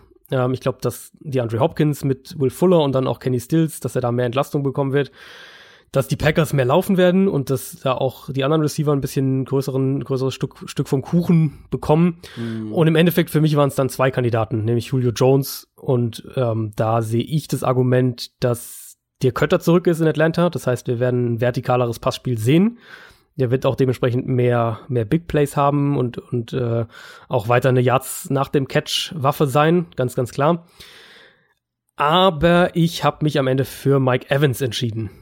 Ähm, Adam Humphreys und Deshaun Jackson sind weg in der Offense. Ja. Und während diese Humphreys-Rolle, diese Slot-Kurzpass-Rolle, denke ich, am ehesten von Chris Godwin und den Titans ausgefüllt werden wird, wird Evans, glaube ich, immer noch deutlich, deutlich über 100 Targets stehen und wahrscheinlich gleichzeitig vertikal eine größere Rolle einnehmen in einer Offense, der ich eben dann in der Hinsicht deutlich mehr zutraue. Und deswegen vielleicht für ihn ein bisschen eine ähnliche Reception-Zahl wie letztes Jahr, wo ja die Offense durchaus auch echt Durchhänger hatte, aber mehr Big Plays und dadurch dann in der Summe mehr Yards. Und du meinst, James Winston trifft ihn dann auch tief? Ich glaube, er wird häufiger offen sein und deswegen wird es leichter sein für Winston, ihn tief zu treffen. Ach, der Sean, Jackson, äh, der Sean Jackson war auch sehr häufig tief offen. Ja, der ist aber zu klein. Und zu schnell. Das konnte, schnell. Das konnte James Winston nicht berechnen. Das war nicht, zu schnell. kalibriert. Ja.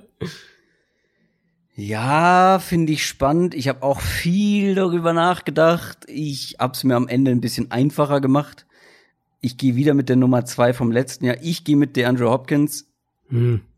Ähm, ja, er wird ein bisschen Entlastung bekommen, was, was, ja, weil er auch mehr potente Receiver um ihn herum irgendwie versammeln kann.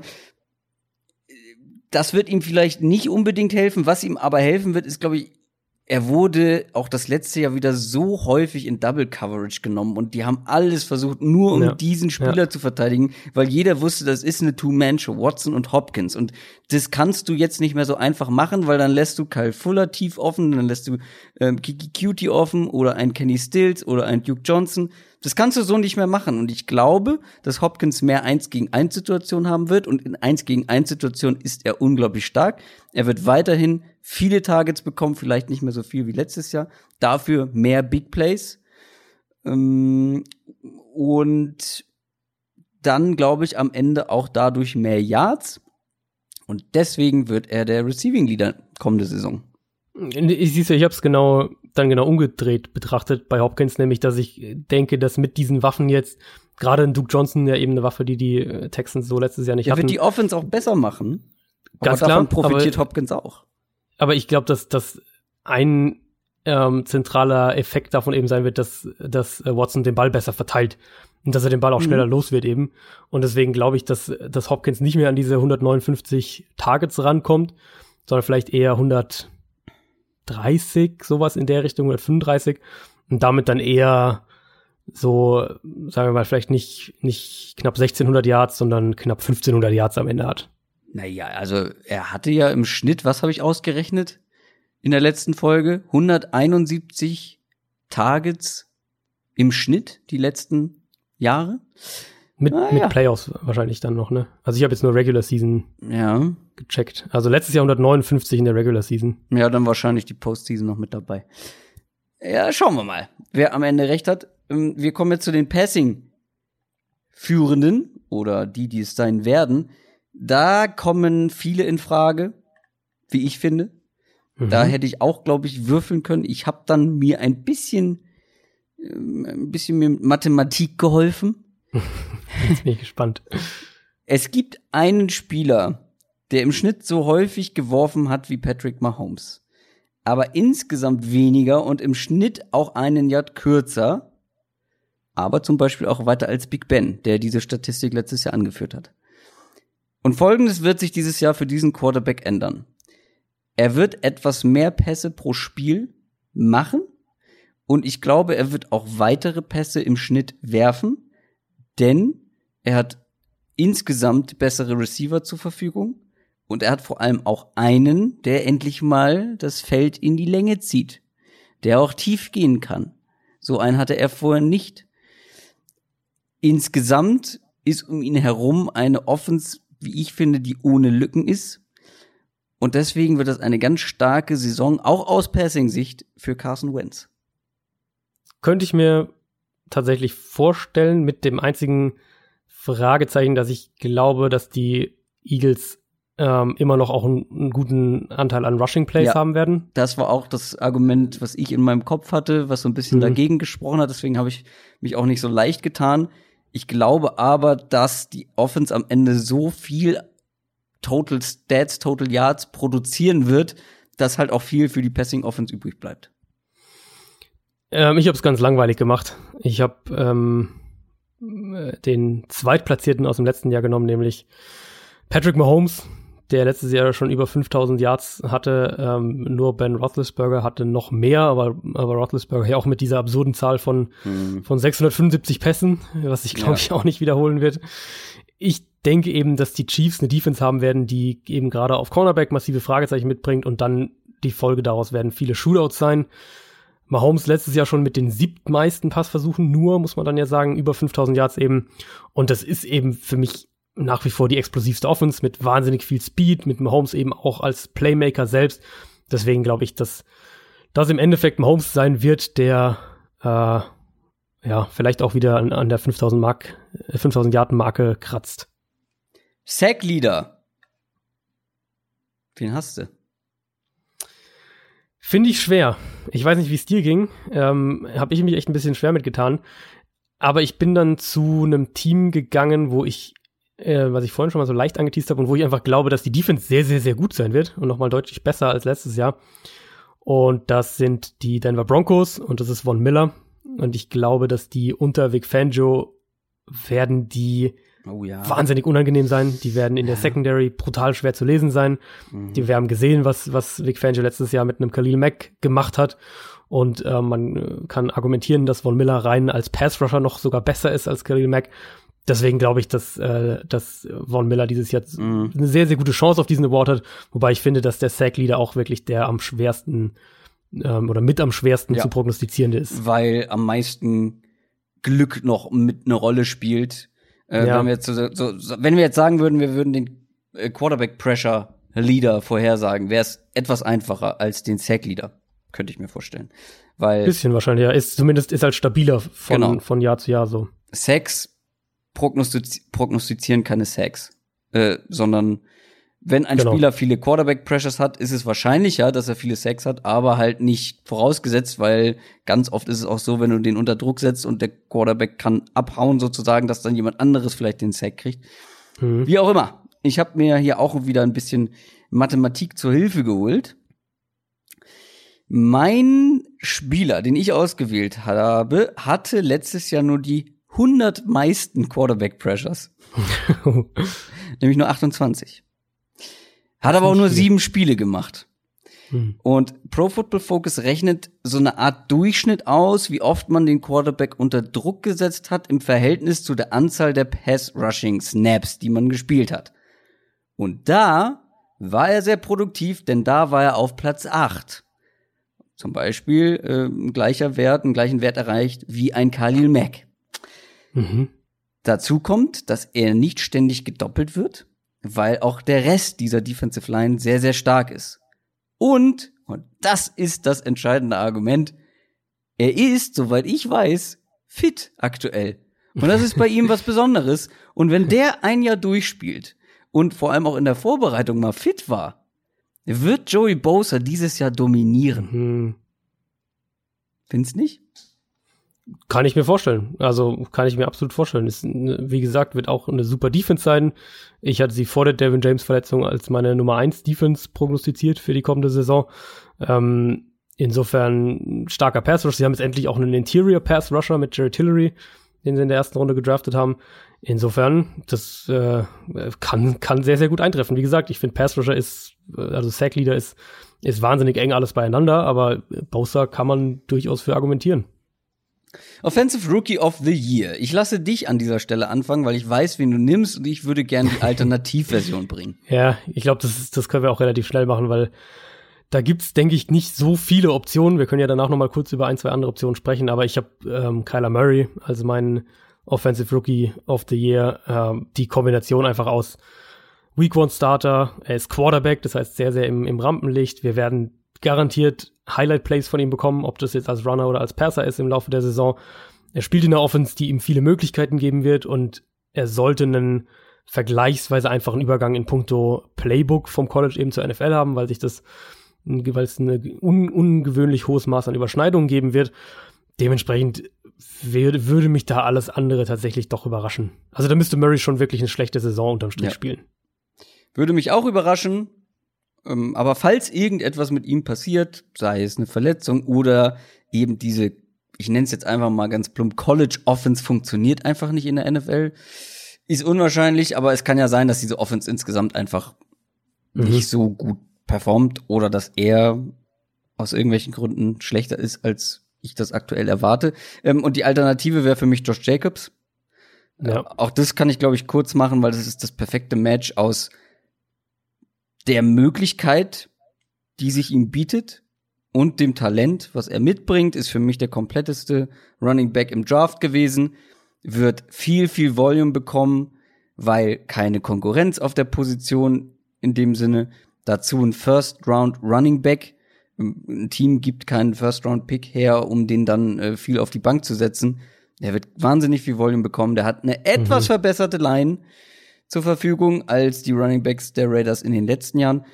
Wird dazu auch noch viele Targets bekommen, äh, weil er hat einen Quarterback, der es liebt, kurz zu werfen, der es liebt, auf Running Backs zu werfen, gerne auch als Checkdown und mit dem Ball in der Hand ist Josh Jacobs wirklich sehr, sehr stark, weil ähm, er kann die Gegner entweder horizontal aussteigen lassen oder umtrucken.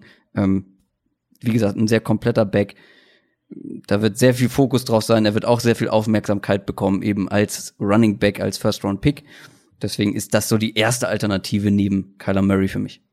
Ja, wäre jetzt auch meine Nummer äh, zwei gewesen. Ich denke, die anderen, also ich, ich sehe keinen Wide Receiver, der das, äh, der dann eine realistische Chance hat. David Montgomery ist sicher auch ein Kandidat, der Running Back jetzt von den Bears, mhm. der eben einfach in einer deutlich besseren Offense spielt als Josh Jacobs, wird da aber im Gegenzug halt nicht, nicht, ja, nicht so die prominent. Volume bekommen. Genau. Mhm. Ähm, äh, Außenseiter-Pick, ähm, deutlich Außenseiter-Pick, aber so einer, den ich dann in den, äh, also das ist die klare Top 3, aber den ich dann so dahinter ein bisschen noch äh, mal im Hinterkopf hätte, wäre eben so ein Miles Sanders zum Beispiel. Der müsste halt in Philadelphia der klare Starter natürlich werden. Wenn er das jetzt relativ schnell schaffen sollte, dann ähm, spielt er natürlich in einer super Offense und, und hinter einer guten Offensive Line und ähm, ja. in einem Scheme, das ihn gut einsetzen wird, dann wird der auch Stats auflegen. Aber realistisch betrachtet alles ja, außer Kyler Murray und Josh Jacobs ja. wäre eine Überraschung. Montgomery wäre noch für mich so in diesem, in, grob in dieser, in dieser äh, Range mit drin, wo ich jetzt sage, wenn es Montgomery wäre, dann wäre ich jetzt auch nicht komplett geschockt. Aber an sich gehen wir eigentlich alle von Murray oder Jacobs aus. Defensive Rookie of the Year, den habe ich schon mal angekündigt, den habe mhm. ich prognostiziert, da hat sich bei mir auch nichts dran geändert und das ist äh, Devin Bush von den Pittsburgh Steelers, der Linebacker. Auch hier das perfekte Match aus Möglichkeit, und Talent, füllt ein Riesenloch bei den Steelers, wird sofort ein ganz sicherer Starter sein, viel auf dem Feld sein. Für mich der talentierteste Linebacker im Draft gewesen. In der Preseason hat man gesehen, wozu er imstande ist. Super explosiv, hohe Spielintelligenz, ähm, ist irgendwie gefühlt immer einer der ersten beim Geschehen.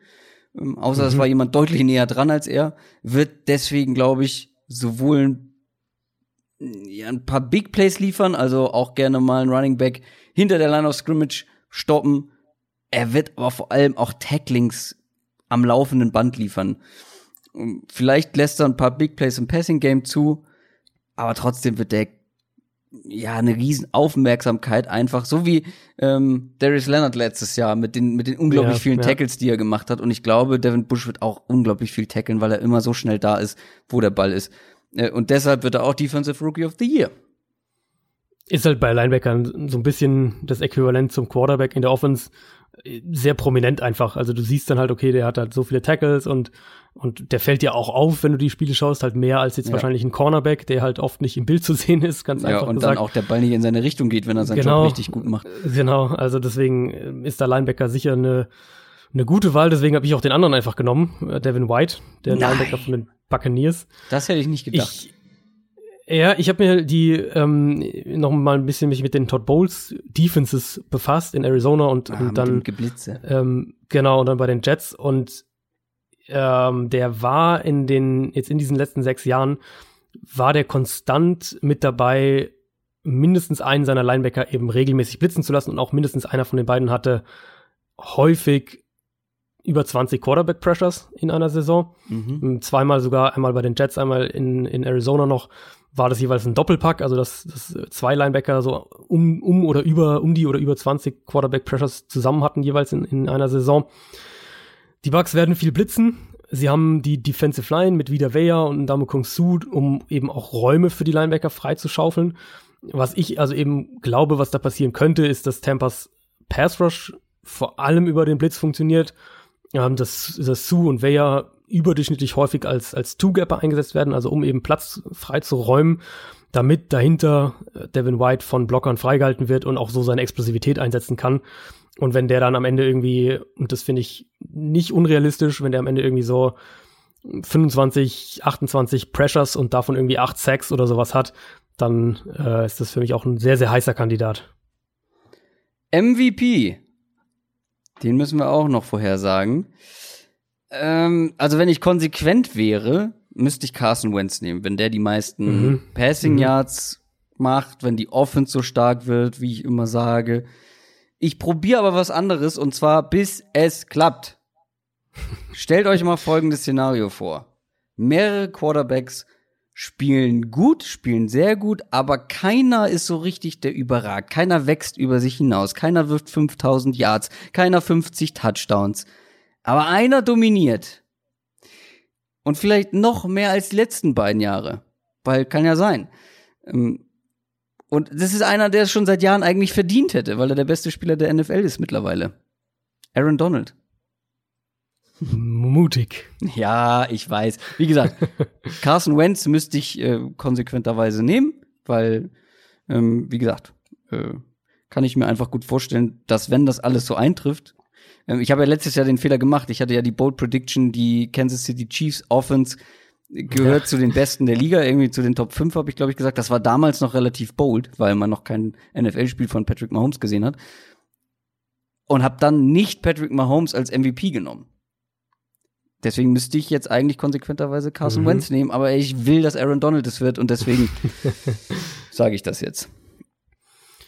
Ähm, da passt eigentlich genauso meine ersten Stichpunkte, die ich mir bei MVP gemacht habe, nämlich, dass ich mir nochmal bewusst gemacht habe, dass ich bei MVP-Fragen eigentlich nur Quarterbacks ernsthaft in Erwägung ziehe. Ja, ja, ist ja auch klar. Ähm, Macht doch Sinn. Äh, ja, genau. Also, äh, es ist halt einfach eine extreme Passing-Liga. Der Quarterback ist die wertvollste Position, ist die auffälligste Position. Also man bräuchte dann wirklich schon das Szenario, was du gerade gesagt hast, kollektives Down-Year, was Passing Offenses angeht, kein Quarterback, der so richtig heraussticht, damit da eben dann zum Beispiel ein Aaron Donald eine Chance hat. Und ich weiß ehrlicherweise nicht, ob wir so ein Jahr in, den, in der absehbaren Zukunft in der NFL nochmal sehen werden. Deswegen tippe ich drauf, dass wir einen MVP-Repeat sehen, nämlich dass Patrick Mahomes seinen Titel verteidigt. Mit noch mehr Waffen jetzt, mit noch mehr Verständnis der Offense, mit vielleicht noch sogar mal wirklich, sogar wirklich noch einem Schritt äh, nach vorne in seinem zweiten Jahr. Also ich sehe nicht keinen, keinen analytisch keinen Grund, warum die Chiefs Offense irgendwie abfallen sollte.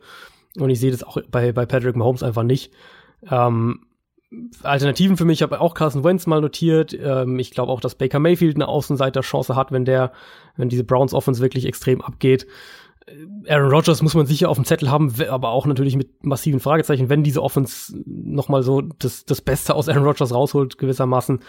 Aber für mich war es relativ klar, dann Mahomes an der Spitze.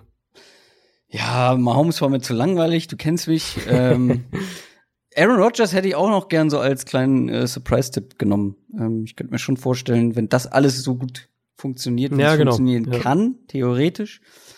Aber kommen wir zum Super Bowl-Tipp. Ich glaube, die Welt kennt deinen schon, zumindest die Welt, die deine Spox-Artikel Die meisten verfolgt. wahrscheinlich, ja. Soll ich einfach schnell, soll ich einfach schnell mal sagen? Hau raus. Für die, die es vielleicht noch nicht gelesen haben. Also ich tippe ähm, auf die Chiefs gegen die Eagles. Für mich das Duell eben beste Offense gegen potenziell komplettestes Team der Liga. Mhm. Ähm, auch einfach zwei, zwei unheimlich intelligent geführte Teams im Moment, was, was die Kaderzusammenstellung angeht, aber auch eben in puncto Scheme, Playdesigns, mhm. generell Nutzung von Analytics, all diese Sachen. Mhm. warum haben die, die Chiefs dann die Secondary so außen vor gelassen?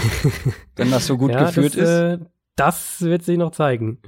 Ähm, Chief Stevens hat, wie gesagt, äh, haben wir schon oft jetzt thematisiert, hat natürlich diese Fragezeichen. Bei den Eagles muss man schauen, ob Carson Wentz fit bleibt, ob er auch an seine Entwicklung anknüpft und auch bei den Eagles Secondary Cornerback ja. noch so ein bisschen ein Thema.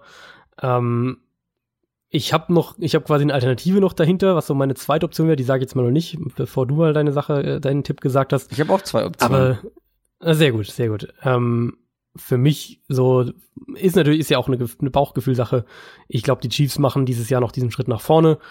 Und ich bin einfach sehr, sehr großer Fan von den Eagles dieses Jahr. Ich glaube, die werden richtig, richtig gut sein. Ich habe eine Wunschvorstellung, eine, die wirklich nur auf subjektiven, sub, ja, auf einer subjektiven Meinung oder einem subjektiven Verlangen beruht und eine, die so gut es eben geht, objektiv ist. Objektiv okay. geht's natürlich nicht, aber die ist am konsequentesten, wenn ich mir angucke, wen ich auf dem Papier halt äh, am besten finde. Welche soll ich zuerst nennen? Soll ich mal die deine Wunsch raten? Ja, die kennst du, glaube ich, aber raten wir mal. Ja. Also das werden sicher die Browns. Nee, Ge nicht so, nicht der, nicht der reine Teamwunsch. Ach so. Szenario-Wunsch. Wunsch, Wunsch Szenario. Mhm. Puh. Nee, dann habe ich dir tatsächlich raus. schon mal bei einer gemeinsamen Aufnahme für The Zone äh, verraten. Hast du wieder vergessen. Ich sag's einfach. Ein Altherren Super Bowl. Die New Orleans ah, Saints ja. gegen die Los Angeles Chargers, Philip Rivers gegen Drew Brees. Ja. Ähm, Wäre für mich die absolute Wunschvorstellung. Ich habe die Saints die letzten zwei Jahre als Super Bowl-Sieger getippt. Ich würde es dieses Jahr eigentlich auch gerne wieder machen. Das ist so meine Wunschvorstellung. Und jetzt kommen wir zu meinem, ja, meinem eher realistischen Tipp oder meinem konsequenteren Tipp. Und das sind im Prinzip ähnliche Argumente wie bei dir. Zwei sehr gut geführte Teams mit gut aufgestellten Teams. Das sind die New England, äh, New England Patriots gegen die Philadelphia Eagles. Mhm. Ähm, ich muss einfach, ja, ich weiß, die Patriots in den Super Bowl zu tippen, ist langweilig. ähm, ich glaube aber einfach, die Patriots haben auf dem Papier das stärkste Team in der AFC. Und das hatten sie mhm. die letzten Jahre nicht immer und haben es trotzdem ziemlich häufig ja, in den Super Bowl ja. geschafft. Ähm, und jetzt haben sie einfach einen super ausgeglichenen Roster, einen sehr spannenden Roster auch. Die Eagles, da hast du schon eigentlich alles zu gesagt, aber ich habe die Patriots gegen die Eagles. Was auch wieder zeigt, wie, wie eigentlich diese Spitzengruppe aussieht, nämlich meine Alternative wäre Patriots gegen Saints gewesen. Das wäre mein der Super Bowl, den ich quasi dahinter sehen würde. Ähm, ich glaube auch, dass die Patriots richtig, richtig stark sein können, dass die Defense vor allem richtig stark sein kann. Das darf man nicht unterschätzen. Ähm, Offense natürlich mit ein bisschen mehr Fragezeichen, aber könnte auch wieder richtig, richtig gut sein. Und die Saints, da ist für mich halt wirklich die größte Frage, ist der Arm von Drew Brees, hat er noch ein Jahr in sich? Weil wenn die Antwort da ja ist, dann äh, sehe ich die Saints in puncto kompletter Kader jetzt nicht irgendwie groß hinter den Eagles. Also ich finde, die Saints sind dann nicht, sind, sind selbst mittlerweile ein Team, was man, was man da auf der Rechnung haben muss, was nicht ganz so die Tiefe hat wie die Eagles und, und nicht ganz auf dem Level ist, aber halt auch nicht weit dahinter. Und deswegen wäre das meine zweite Wahl gewesen. Also ich sehe eben, um das, diesen Gedanken von vorhin nochmal fertig zu machen, zwei Contender-Teams, konkret zwei wirklich enge Contender-Teams in der AFC. Und das sind halt die Chiefs und die Patriots. Und in der NFC sehe ich im Prinzip drei ähm, mit den Saints, den Eagles und den Rams. Aber die Rams halt noch mal ein, ein Schrittchen dahinter. Also so die Saints und, und die Eagles äh, so als, als die, die beiden Schwergewichte gewissermaßen. Und jetzt kommen wir zum allerletzten Punkt. Bold Predictions. Jetzt bin ich äh, gespannt, ob es dir bold genug ist. Ja, bin ich auch gespannt. Lass, ich hau direkt mal eine raus. Ich soll direkt einen raushauen? Die erste Bold Prediction von okay. Adrian Franke für diese Saison. Also, muss, äh, muss nur kurz aufpassen, weil ich, es hat eine, das hat eine Mini-Einleitung dazu, um es zu erklären. also 20 Minuten also. oder? Das klingt jetzt so, das klingt nein, jetzt so nein, groß. Nein, nein, nein. nein, nein. Ähm, pass auf, in der NFL gab es bisher all-time insgesamt elf 5000 Passing Yards Seasons. Also elfmal hat ein Quarterback in einer Saison 5000, über 5000 Passing Yards geworfen.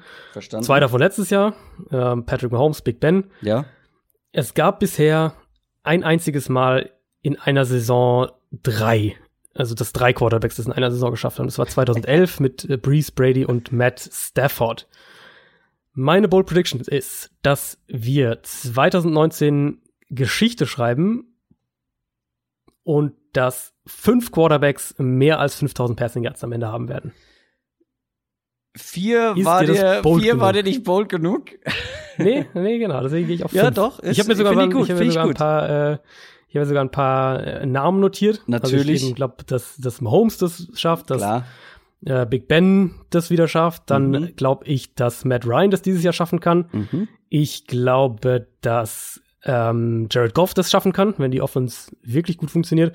Und dann dahinter so eine, so eine Gruppe aus Aaron Rodgers, Baker Mayfield, Philip Rivers, ähm, Drew Brees, so diese, diese Kategorie. Deswegen glaube ich, werden elf gab es bisher. Ich glaube, wir werden fünf in meiner Bold Prediction, fünf Quarterbacks werden in der kommenden Saison 5000 Yards schaffen. Finde ich eine super bold Prediction, weil sie ist bold, aber sie ist nicht komplett an den Haaren herbeigezogen, nicht komplett irrsinnig. Ich frage mich, nur- erleichtert. ich frag mich nur eine Sache. Ja. Wenn Jared Goff die Chance aus, dein, aus deiner Sicht hat, 5000 Passing Yards zu erreichen, wieso wurde dann mein äh, Pick in der Hörerliga so kritisiert? das ist meine Äh, Frage ja, an das der ist, Stelle. äh, das ist, das ist sehr, sehr fair. Das ist sehr, sehr fair. Wahrscheinlich, weil es äh, doch noch eine Bold Prediction ist. ähm, nein, ich meine, also Goff war ja letztes Jahr nicht weit davon weg mit Ja, 4700 Yards. Also insofern ähm, ist das nicht komplett auszuschließen, gerade wenn vielleicht das Run-Game, ähm, wenn sie das Run-Game ein bisschen umstrukturieren und da vielleicht noch mehr über kurze Pässe irgendwie funktioniert. Meine erste Bold Prediction. Kennst du, glaube ich, auch schon. Ich habe dir irgendwann mal geschrieben, merk dir die. Ich will die, ich will die, ich will die verwenden. In der Prediction-Folge. In keinem Spiel der Arizona Cardinals fallen weniger als 40 Punkte insgesamt. Stimmt, ja, ich erinnere mich. Die ist kurz. Äh, die ist kurz und knackig, die ist einfach zu verstehen. Also damit ist sowohl Arizona gemeint als auch der Gegner. Weil ich glaube, diese Defense ist im Vergleich zur Offense so viel schlechter, dass auch wenn die Offense nicht funktioniert, wird die Defense viele Punkte zulassen und Mhm. aber auch die Offense wird Spiele haben, wo sie weit über, sagen wir mal, 25 Punkte landen wird. Ähm, und sobald zwei Teams 20 Punkte machen, wäre das schon erreicht. Ähm, findest du die bold genug? Ich mag die. Ich finde die schön, weil wir reden hier von 16 Spielen, wo das der Fall ist. Ich also vielleicht jetzt, vielleicht 45. Wenn du auf 45 hochgehst, dann, dann gebe ich dir den, den Bold-Stempel. Überredet. Ähm, so. Äh, weil ich glaube, ich glaube tatsächlich 40 ist fast zu konservativ, wenn man eben sieht, wie anfällig diese Defense sein sollte, gerade jetzt in den ersten sechs Spielen. Und ähm, wie aber viel 40 auch, Punkte ist nicht wenig, ne? Klar, ist, ist nicht wenig, aber ich meine, die Offense wird auch extrem viel mit Tempo spielen, also No Huddle. Das heißt, wir werden wahrscheinlich auch eine hohe Anzahl an Plays von der Cardinals Offense sehen. Deswegen, ähm, oder wenn es halt schlecht läuft, eine hohe Anzahl an gegnerischen Offense Plays. Deswegen glaube ich, dass, äh, Na gut. dass, dass, äh, dass du dann musst du schon auf 45 gehen. weniger als, äh, es fallen nicht, nein, Moment. In keinem Spiel der Cardinals fallen weniger, Weniger als als 45 Punkte. Gut. So, haben wir's. Deine zweite Bold Prediction. Meine zweite ist, ähm, ich bin jetzt auch mal gespannt, was du dazu sagst. Die meisten Rushing Touchdowns für einen Quarterback in einer Saison hatte Cam Newton 2011. Ach, ich weiß 14 schon, Rushing das, ich weiß Touchdowns. schon, worauf das hinausläuft. Die meisten Rushing Yards für einen Quarterback in einer Saison hatte Michael Vick 2006 mit 1039. Meine Ja. Bold Prediction ist, dass Lamar Jackson diese beiden Rekorde in der kommenden Saison nicht nur bricht, also beide, ähm, sondern dass er über 1100 Rushing Yards und 16 Touchdowns, 16 Rushing Touchdowns haben wird. Ja, finde ich gut. Ist dir das ich hab bold dich, genug? Ich habe dich letztes Jahr ganz schön gekränkt damit, dass ich gesagt habe, wir sind mir nicht bold genug. Na, jetzt pfefferst du hier zwei raus, die wirklich, die haben sie in sich. Die finde ich beide Ja, sehr, gut. sehr gut. Ähm, Gut. Sie sind schön bold, sie sind aber, wie gesagt, nicht kompletter Wahnsinn. Finde ich gut. Wie viele, sag noch mal die, die Zahlen, was, was schafft Lamar Jackson? 1100 Rushing Yards und 16 Rushing Touchdowns. Boah, das ist schon viel. 16 Rushing Touchdowns. Mhm. Rekord sind, wie gesagt, 14 von Cam in seiner Rookie-Saison. Witzka. Äh, und dann hast du den nicht als MVP-Tipp? Gut, ist die Frage, was da noch durch die Luft dann dazu kommt. Eben. ja, ich muss ganz ehrlich sagen, meine zweite und letzte Bold Prediction ist wirklich nicht so mega super hyper bold.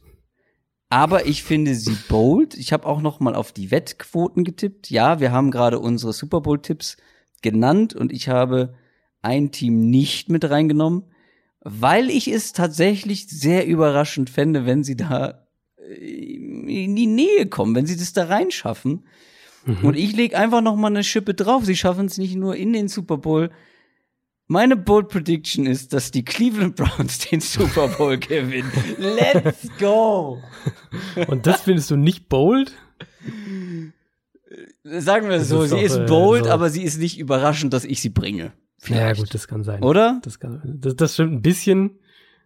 Ähm, passt aber natürlich. Ist ein guter, ein guter Abschluss des, des Cleveland Browns Off-Season-Hypes. Finde ich nämlich auch. Ich, hab, ich hatte das Gefühl, der ist so ein bisschen eingeschlafen in den letzten Muss Wochen. Muss man noch mal ein bisschen noch mal den Zug anschieben. Wir müssen noch mal schön Kohle reinschippen, noch mal richtig einheizen den Zug und ja. dann geht's ab Richtung Super Bowl Party mit den Cleveland Browns. Der orange Fischerhut wird bestellt. Das war's mit der Prediction Folge.